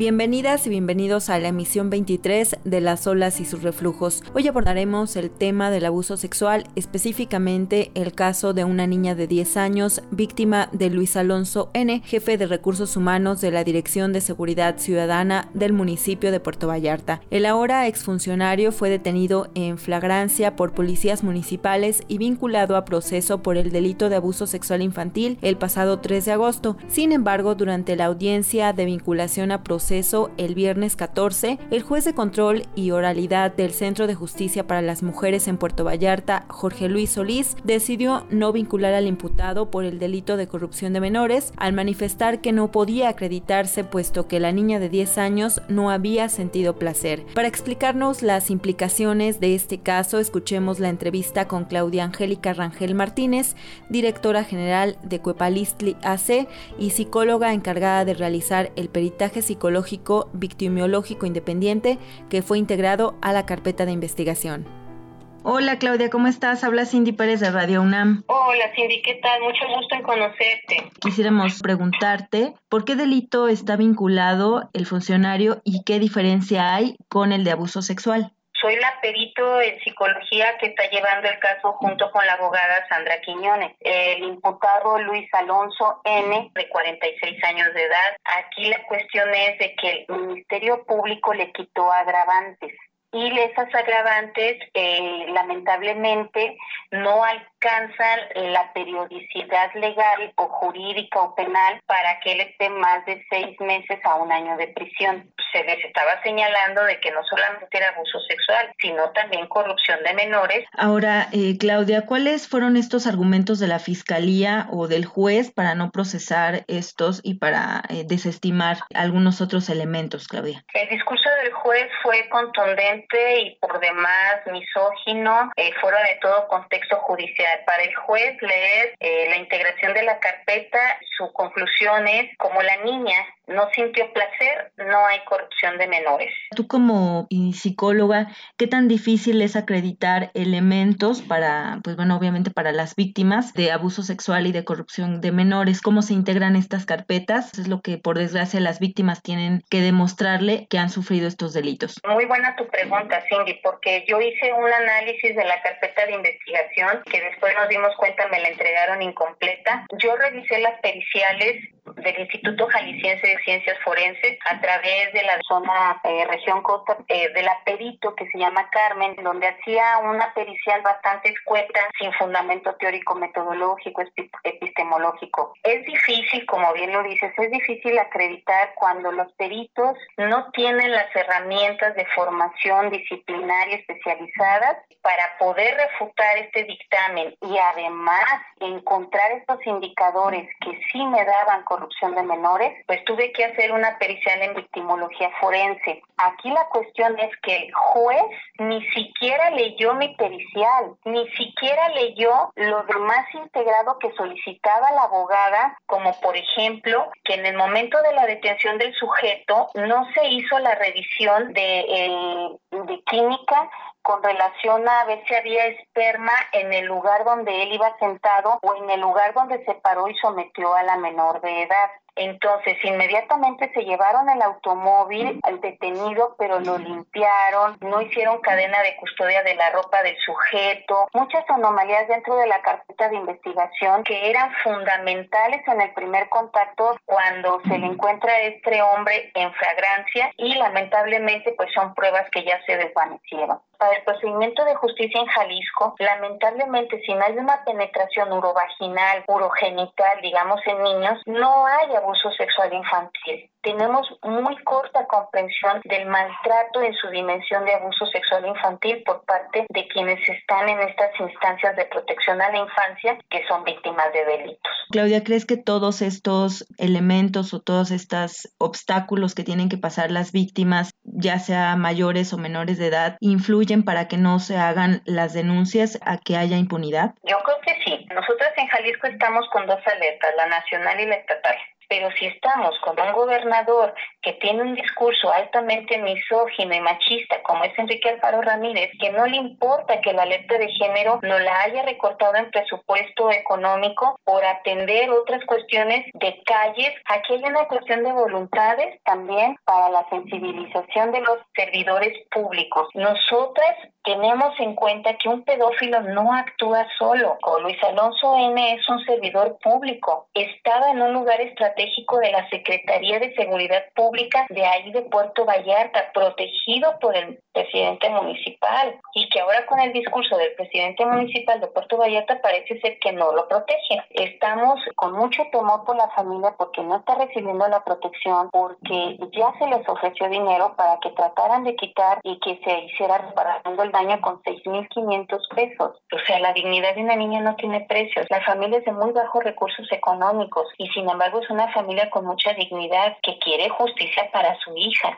En este momento la abogada Sandra Quiñones hizo unas peticiones muy importantes para fortalecer la carpeta de investigación. Entre ellas, que por qué no se me entregó a mí la carpeta completa, porque en el día de la audiencia cuando el juez emitió su dictamen de que pues que no había plazas, nos dimos cuenta que había otra pericia por ciencias forenses y no se nos hizo llegar a nosotras. Desde que era comisionado por parte del fiscal general del estado, me señaló, se llama Josué, que se le había olvidado. Y oiga, pero eso es una grave omisión. Tenemos que resistir más, ¿sabes? Y siempre estar pensando en tres situaciones. Una, derechos humanos, interés superior de la infancia y perspectiva de género. Así es, Claudia. No sé si te gustaría agregarnos algo más a nuestro auditorio. Nosotras precisamente en este orden de idea que comentas estamos para intervenir en la mesa interinstitucional de la alerta de género en Puerto Vallarta. Se va a llevar a cabo el día viernes de forma virtual. Tenemos nosotras que ser muy insistentes con relación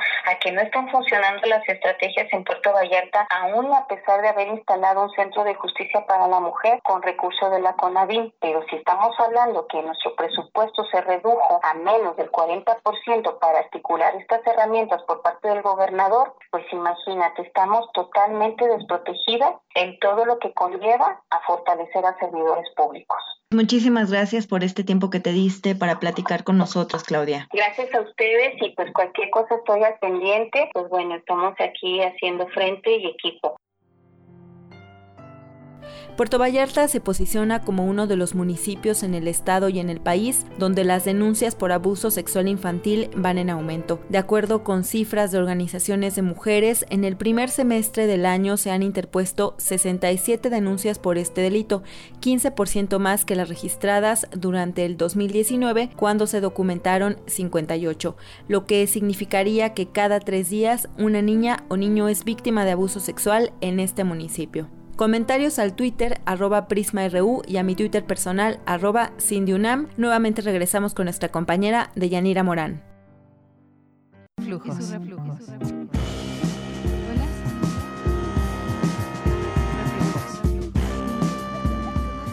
Porque tu opinión es importante, síguenos en nuestras redes sociales, en Facebook como Prisma RU y en Twitter como arroba PrismaRU. Bien, pues nos vamos ahora a las breves internacionales con Ruth Salazar. Internacional RU. La Organización Mundial de la Salud informó que van casi 22 millones de casos de coronavirus en el mundo, confirmados mediante pruebas de laboratorios, y que el número de fallecidos casi supera la cifra de los 776 mil a nivel global. En tanto, el gobierno de China defendió este jueves la megafiesta tecno en un parque acuático de Wuhan, el cual contó con la presencia de miles de asistentes, quienes estaban sin distancia y sin cubrebocas, mientras que se desarrollaba el evento en la primera ciudad del mundo donde se reportó el primer caso de COVID-19, mientras el mundo continúa con la emergencia sanitaria. Las pruebas masivas de la potencial vacuna de Rusia contra el COVID-19 para lograr la aprobación del regulador nacional se realizarán en más de 40.000 personas y serán supervisadas por un organismo extranjero cuando comiencen la próxima semana, informaron este jueves fuentes oficiales el Congreso de Brasil anuló el veto del presidente Jair Bolsonaro relativo a no ejercer autoridad en la exigencia obligatoria del uso de cubrebocas en espacios públicos para evitar posibles contagios. La Organización Internacional para las Migraciones informó que 45 migrantes y solicitantes de asilo murieron ahogados en las aguas del mar Mediterráneo cuando buscaban llegar a las costas de Europa desde las playas de Libia, siendo el mayor naufragio registrado este año. Stephen Bannon, ex consejero del presidente Donald Trump, fue detenido hoy y será presentado en una corte en Nueva York. Bannon es acusado de cometer fraude electrónico en una campaña de recaudación de fondos para la construcción del muro en la frontera de Estados Unidos con México, de acuerdo con el Departamento de Justicia.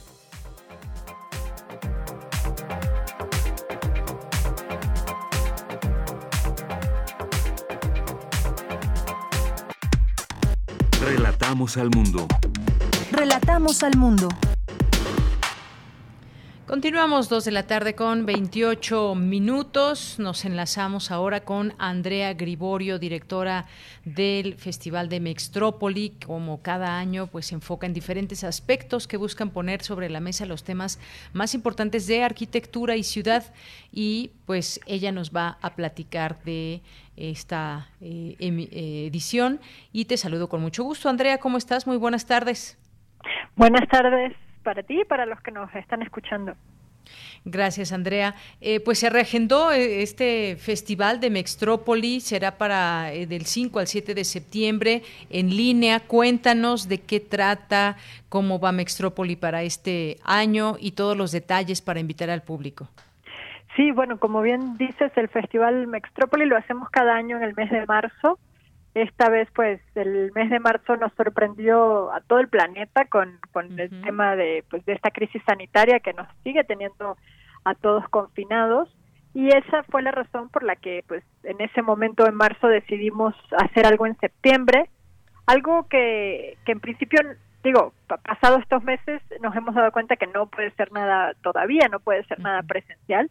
Sin embargo, el 7 de septiembre vamos pues a retomar lo que nos gusta, lo que hacemos desde Mextrópoli, que es pensar la ciudad, es reflexionar en cómo la arquitectura o desde la arquitectura podemos aportar soluciones para tener mejores espacios, mejores ciudades.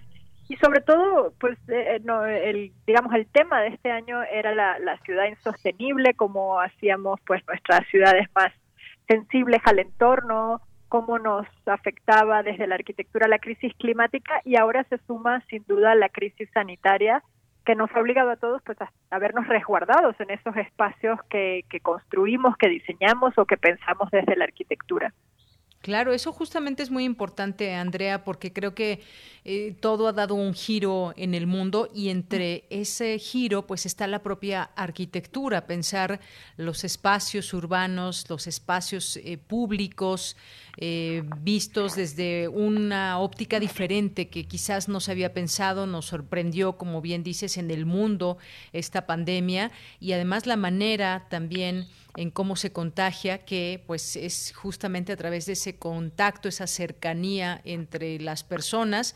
Y será interesante pues ver qué se dice en ese festival y cómo se replantean estas nuevas ideas teniendo en cuenta pues eh, cómo se ha manifestado y cómo se desarrolla esta enfermedad y sobre todo cómo es su contagio. Los espacios, sin duda, eh, son ahora un, un, punto muy importante, no solamente el espacio público, Andrea, ya tú me dirás, sino también cómo adecuar las nuevas viviendas, los nuevos, los nuevos espacios a construir.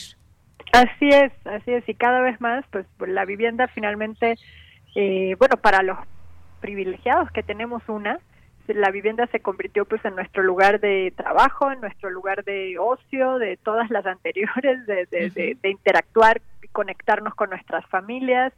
Eh, y sin duda esto pone ante, pues para la arquitectura, pone sobre la mesa retos interesantes, cuestionamientos que, que me atrevería a decir que todavía no sabemos cuál es la respuesta definitiva, seguimos como aprendiendo de este proceso, pero que la idea es que el próximo 7 de septiembre eh, podamos sumar múltiples voces, arquitectos, sociólogos, políticos, eh, urbanistas, que puedan pues poner su granito de, de arena y, compartir con, con todos los, los que estén conectados escuchando pues soluciones, ideas, problemas también, ¿no? A veces de poner los problemas sobre la mesa, pues encontramos entre todas las las soluciones y eso es lo que vamos a estar haciendo el próximo lunes 7 de septiembre, reflexionando eh, como hace un ratito, bueno, eh, la idea es a través de distintos formatos, algunas presentaciones serán en vivo, otras serán pues entrevistas que vamos a compartir que hemos ido pues eh, grabando, que hemos ido acumulando,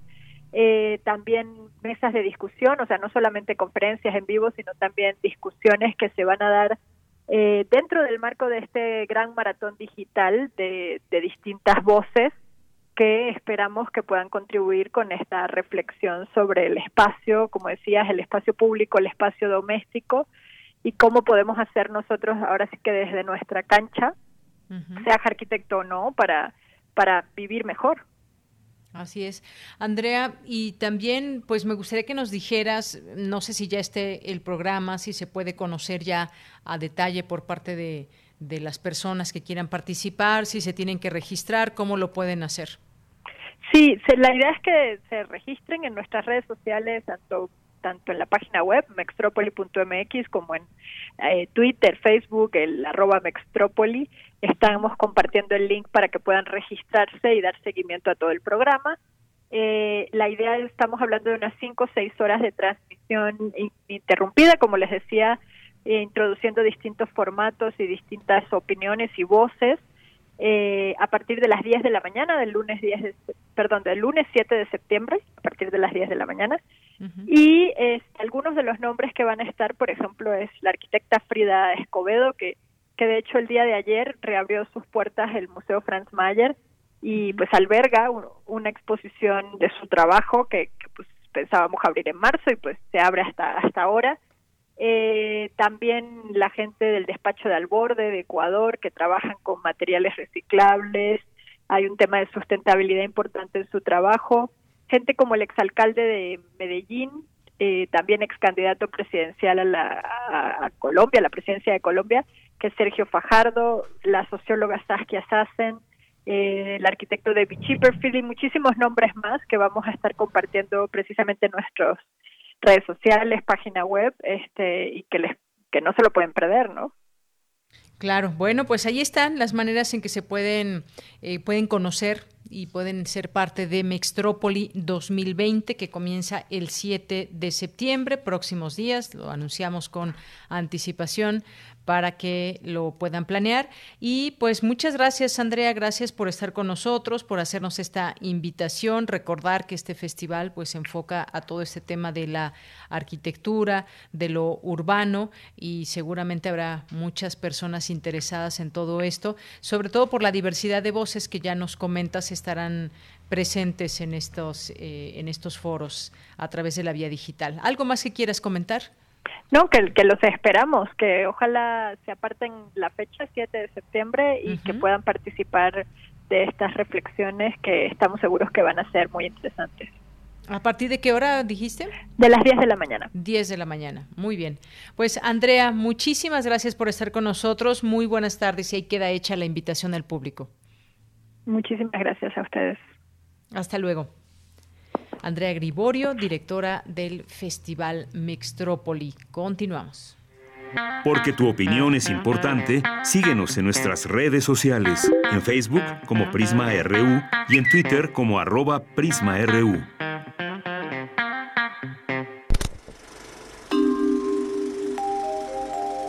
Cine Maedro. ¿Hay espacio para la utopía todavía en el mundo de hoy? Sí, en el sentido que le dio Fernando Birri en una frase que injustamente se me atribuye. En uno de mis libros yo cité una frase de él, diciendo que era de él, pero la gente me la atribuye a mí. Bueno, pobre Fernando, pero es de él la frase. Estábamos juntos en Cartagena de Indias, la bellísima ciudad de la costa colombiana, y dimos una charla juntos en, en la universidad. Un poco al estilo de los, de los sobrinos del Pato Donald, o sea, cada uno empezaba la frase que el otro terminaba y así. Y al final charlando con los estudiantes uno se levantó y le preguntó a él, a él, no a mí, este, ¿para qué sirve la utopía? Y él, él respondió de la mejor manera, yo nunca, nunca escuché una respuesta mejor. Él dijo que esa pregunta él se la hacía todos los días. ¿Para qué servía la utopía? Si es que la utopía servía para algo. Dijo, porque fíjense ustedes que la utopía está en el horizonte. Y si está en el horizonte yo nunca la voy a alcanzar. Porque si camino 10 pasos, la utopía se va a alejar 10 pasos. Y si camino 20 pasos, la utopía se va a colocar 20 pasos más allá. O sea que yo sé que jamás, nunca la alcanzaré. ¿Para qué sirve? Para eso, para caminar. Bien, pues así comenzamos hoy Cinemaedro, este espacio del maestro Carlos Narro. ¿Cómo estás, Carlos? Buenas tardes. Bien, así lo comenzamos con una con la voz de Eduardo Galeano. Sí, porque no no lo no lo anticipamos, este tomamos no la, lo anticipamos, pero la era grabación. Eduardo Galeano. Era Eduardo Galeano quien decía esto, ¿no? Y Eduardo Galeano reconociendo esta frase sensacional de ese increíble personaje que fue Fernando Birri. Increíble por muchas este, razones, pero muchísimas para el cine. Y quise empezar con esto porque creo que, así como, como dice Birri en, el, en su respuesta, me lo pregunto todos los días para qué sirve, yo creo que todos los días nosotros nos debemos de preguntar no solo para qué sirve, sino más bien dónde está nuestra utopía. ¿Y dónde está? Porque si no nos preguntamos por ello, pues podemos correr el riesgo de empezar a aceptar algunas cosas de la realidad como si fueran el cumplimiento de nuestros sueños más íntimos. Y la única manera que tenemos de avanzar hacia el horizonte, pues es teniendo esa necesidad de cumplir con nuestras visiones, de cumplir con nuestros sueños, de cumplir con nuestra utopía. Y por eso se me hizo pertinente regresar a ese a ese hermosísimo texto de este hombre singular que este que fue Fernando Birri, un hombre importantísimo, casi podríamos decir que es el fundador de lo que en algún momento se llamó el nuevo cine latinoamericano. Él, este, entre sus múltiples este, actividades, pues era un poeta, era un poeta, escribió poesía y eh, era un artista y cuando eh, regresó a Italia después de formarse, digo, regresó a Argentina después de formarse en, en, este, en Roma, en Italia, como artista, una de las eh, primeras cosas que hizo fue participar en el cineclub que había en Santa Fe y realmente darle la, la forma que tuvo y a partir del cineclub eh, generar lo que también fue la primera escuela de cine en nuestro continente. en nuestro subcontinente, en América Latina, que fue la Escuela Documental de Cine de Santa Fe.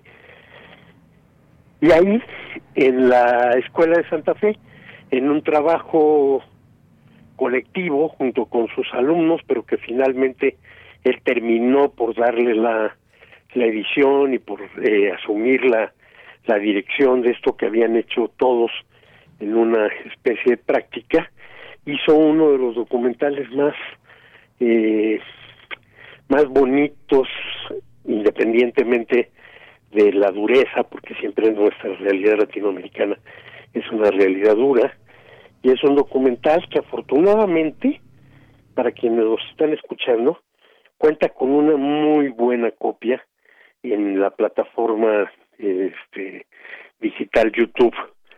Es un corto, un mediometraje que este que lleva por nombre Tire Die, que es una manera de pues local de los niños de Santa Fe de pedirle a a los que pasaban en el en el tren que les arrojaran una moneda de 10 centavos. Entonces, eh, no sé cómo lo hubiéramos dicho en México, pero en Argentina lo decían tal cual, tire die, y eso le dio nombre a esta, este, a esta película que empezó como una suerte de eh, encuesta social sobre la situación de, de Santa Fe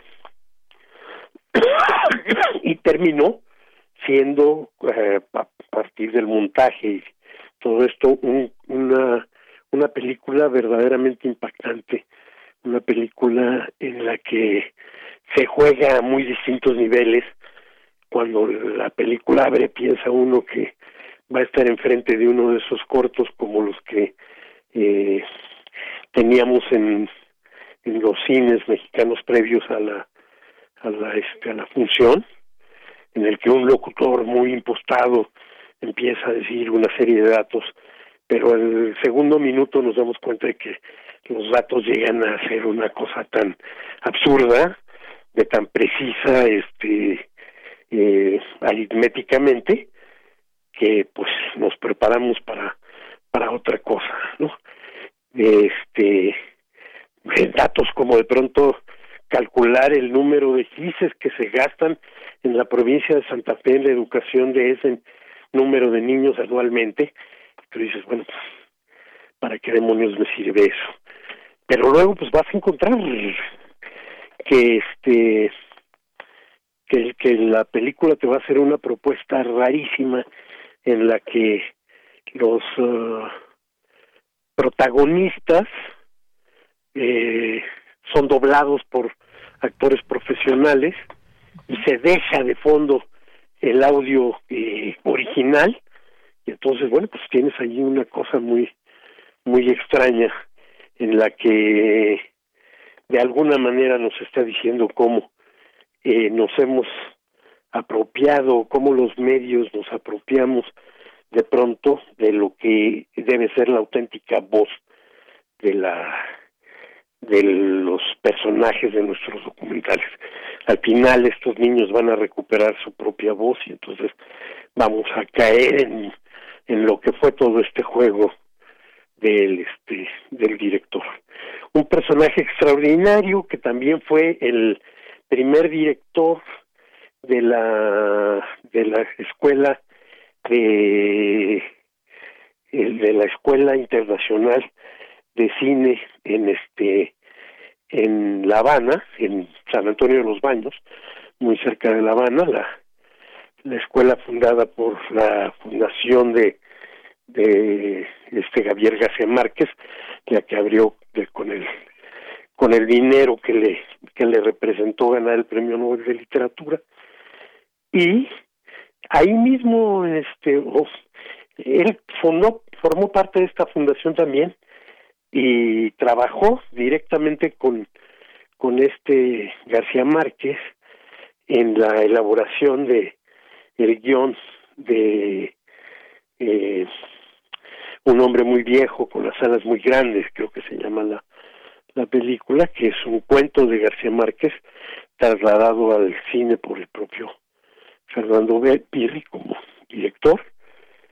Y también también por ahí hizo un documental el este en el que trabajó el guion a partir con, con el propio Eduardo Galeano, de quien escuchábamos la voz al principio de esta de esta intervención y en el que en el que este eh, se basó en uno de los de los del, de los libros de Galeano y con él mismo trabajó para este para este guion. Yo tuve el privilegio de conocerlo en algún festival de, de cine de La Habana y me impresionó muchísimo. Era un hombre muy viejo, con las barbas muy largas y las alas muy grandes también.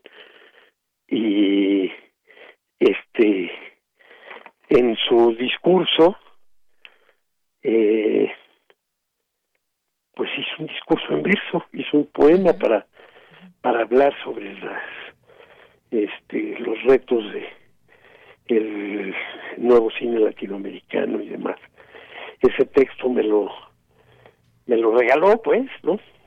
El mismo que había leído y lo publicamos en uno de los primeros números de la revista Pantalla que hacía el Departamento de Actividades Cinematográficas de la de la universidad entonces, era un poeta, siempre era un poeta en, en todas sus este sus intervenciones, en toda su manera de este, de pensar el, el cine y, y, la vida misma.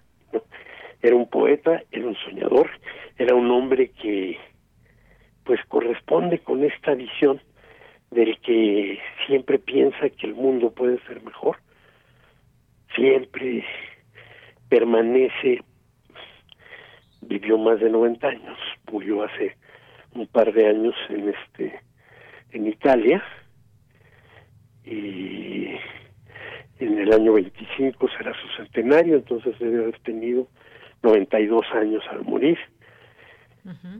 Y bueno, siempre siguió creyendo que podíamos construir un mundo mejor y siempre eh, estuvo claro que para hacer un mundo mejor tenemos que pensarlo en el futuro, tenemos que tener los ojos mirando hacia el lugar hacia donde queremos este llegar.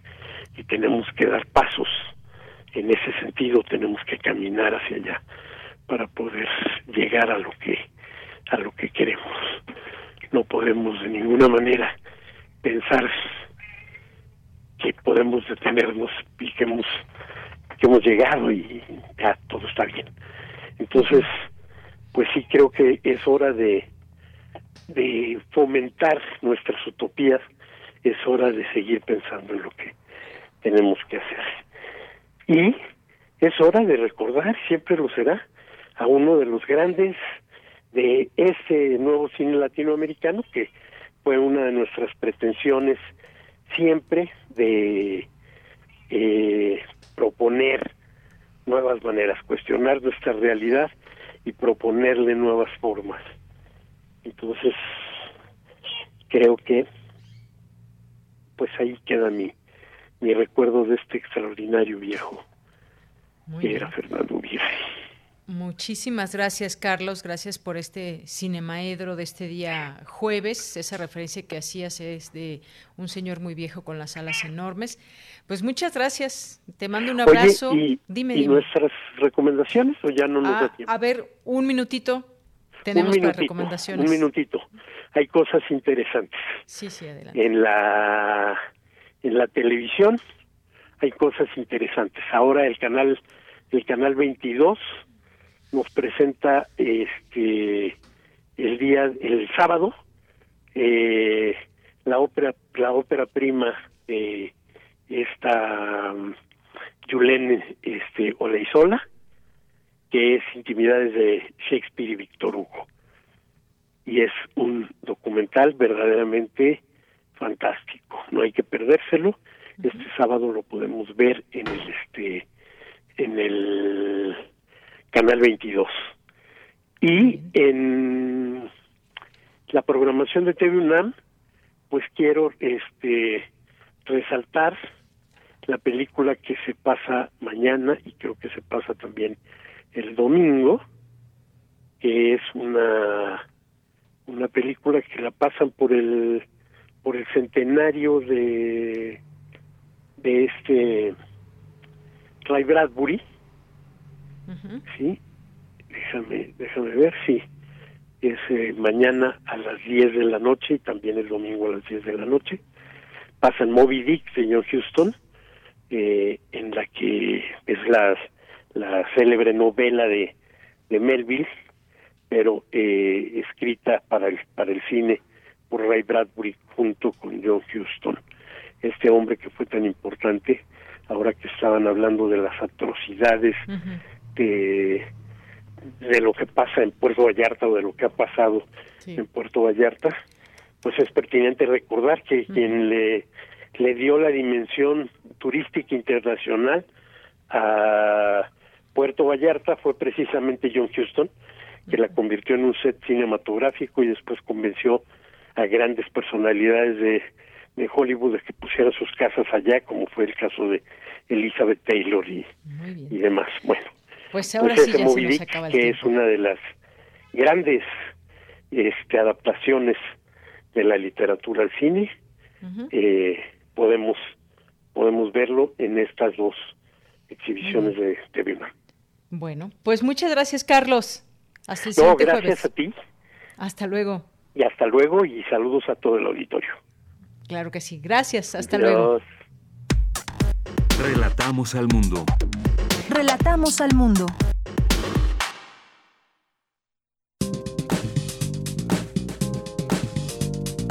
Cultura RU.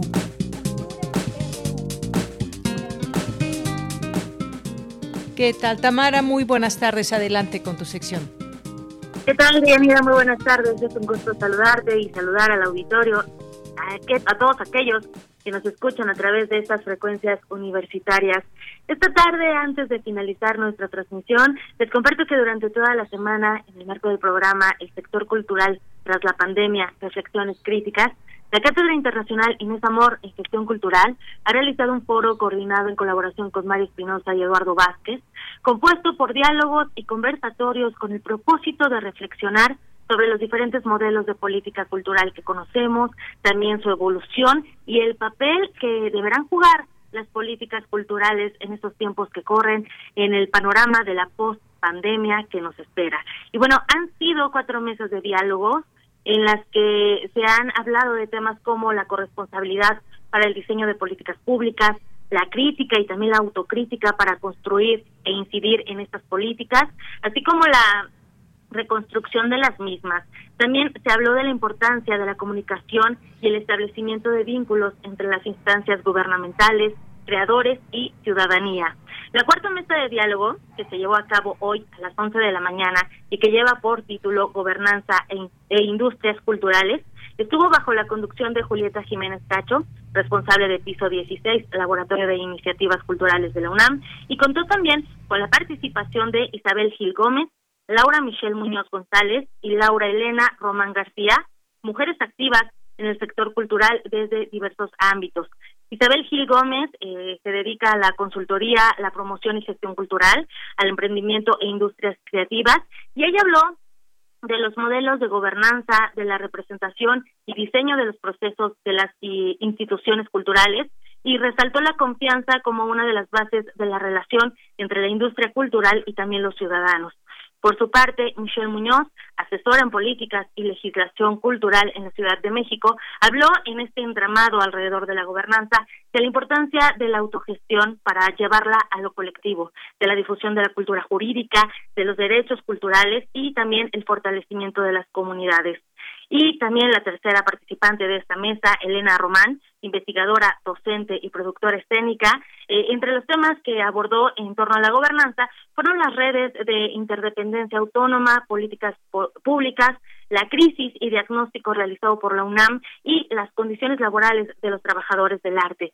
Ayer, antes de esta de la presentación de esta mesa, tuve la oportunidad de conversar con la doctora Román acerca del concepto de gobernanza aplicado a nuestro país y la situación histórica y actual y esto es lo que parte de lo que compartió para nuestros micrófonos. Escuchemos. Problema es que cuando hablamos de gobernanza tenemos que hablar de gobernabilidad y eso implica las capacidades que ha tenido cualquier gobierno para cumplir sus funciones. Hay otro de los grandes elementos de la gobernanza y es no podemos hablar de una gobernanza sin poner en diálogo el contexto histórico, social y político en donde se establece gobernanza. También es cierto que en México le encanta replicar un montón de conceptos, incluido la industria creativa de otros lugares donde el contexto es otro, donde la realidad económica, social y política es otra, ¿no? Y nunca nos entramos a poner en jaque y en crisis esos conceptos a partir de nuestros contextos. Y en ese sentido, claro, tenemos un contexto de participación ciudadana, de construcción de ciudadanía, que no ha sido realmente trabajado por una cuestión política. Y cuando digo política, una cuestión de partidos. Entonces sí tenemos que empezar desde espacios educativos formales, no formales, desde nuestras casas, a empezar a establecer un ejercicio de ciudadanía. Y eso tiene que ver con empezar a conocer nuestros derechos. Y desde nosotros y desde nuestras casas, porque si vamos a esperar a que el gobierno u otras instancias nos resuelvan eso, es que nos vamos a quedar como nos hemos estado quedando desde hace mucho tiempo. Elena Román ha enfocado parte de su trabajo a la investigación de las condiciones de los creadores, eh, políticas culturales y también forma parte del equipo académico UNESCO San Luis y esto es parte de lo que nos comparte también respecto al tema de los derechos laborales en la industria cultural nacional. El otro tema fundamental me parece y que también tiene que ver con lo histórico es la idea de exigir los derechos. Y en este país, tradicionalmente por una cuestión, insisto, también de partidos políticos, está mal visto exigir, ¿no? Es de, bueno, no, ya, pues ¿para qué exiges? Y te van a hacer caso. Y no solamente está mal visto, sino que, claro, uno se topa con pared todo el tiempo, ¿no? todo el tiempo te topas con pared. Entonces eso me parece fundamental. Y bueno, y lo otro que no sé ahorita en estos momentos, bueno, sí sabría cómo conectarlo, pero eh, se me puede, eh, también insisto que puede ser una charla mayor, es lo que tiene que ver con las condiciones laborales del sector artístico. En los países latinoamericanos y en México, el trabajo formal es, es más la excepción que la regla. Y en ese sentido también nuestras legislaciones laborales están pensados desde una construcción de trabajo formal. Hablar de condiciones laborales del sector artístico tiene muchos matices. Hay que empezar a mirar también otras maneras de economía solidarias, me parece, y en el marco de esto también está lo laboral. O sea, el gobierno no da, está en crisis no de ahorita y no de pandemia. O sea, desde siempre ha estado en, en crisis, eso por un lado. Y por el otro lado, me parece que tenemos que empezar a empujar como sector, sea asalariado, capítulo 3000, proveedor o prestador de servicios, una reforma profunda de la ley del trabajo, porque no, no estamos adentro. Pues es una reforma profunda. Y por el otro lado, va también una reforma importante o una especie de diálogo con respecto a la ley de seguridad social. También hay que poner en la mesa la, la autocrítica de cómo hemos funcionado nosotros con respecto a nuestros propios derechos y obligaciones laborales. En un principio, de Yanira Auditorio, esta mesa se tenía pensada como el cierre del programa El sector cultural tras la pandemia. Sin embargo, han tenido una buena respuesta del público que ha seguido cada charla y mañana a las 11 de la mañana, las 11 horas, eh, hora del centro del país, se llevará a cabo la última mesa a cargo de los coordinadores a modo de resumen y también de conclusión de lo reflexionado durante estos cuatro días. Así que los invito a que sean parte de estas charlas. Pueden ver las transmisiones que se realizaron a través del canal de YouTube de la Cátedra Internacional Inés Amor. Y mañana también seguir la, la última transmisión de este foro para seguir la discusión. Y bueno con esto me despido. También aprovecho para mandarles saludos a Esteban Rodríguez a Javier GJ Roster Water y también a Andrea Smart eh, muchas gracias por participar con nosotros en nuestras redes sociales y me despido que tengan excelente tarde. Bien, pues muchísimas gracias. Hasta mañana. Ya con esto nos despedimos. Son las 3 de la tarde en punto. Gracias a todos ustedes que nos escuchan todos los días. Gracias al equipo allá en cabina, en Adolfo Prieto 133. Yo soy de Yanira Morán, a nombre de todo el equipo. Gracias, buenas tardes, buen provecho y hasta mañana.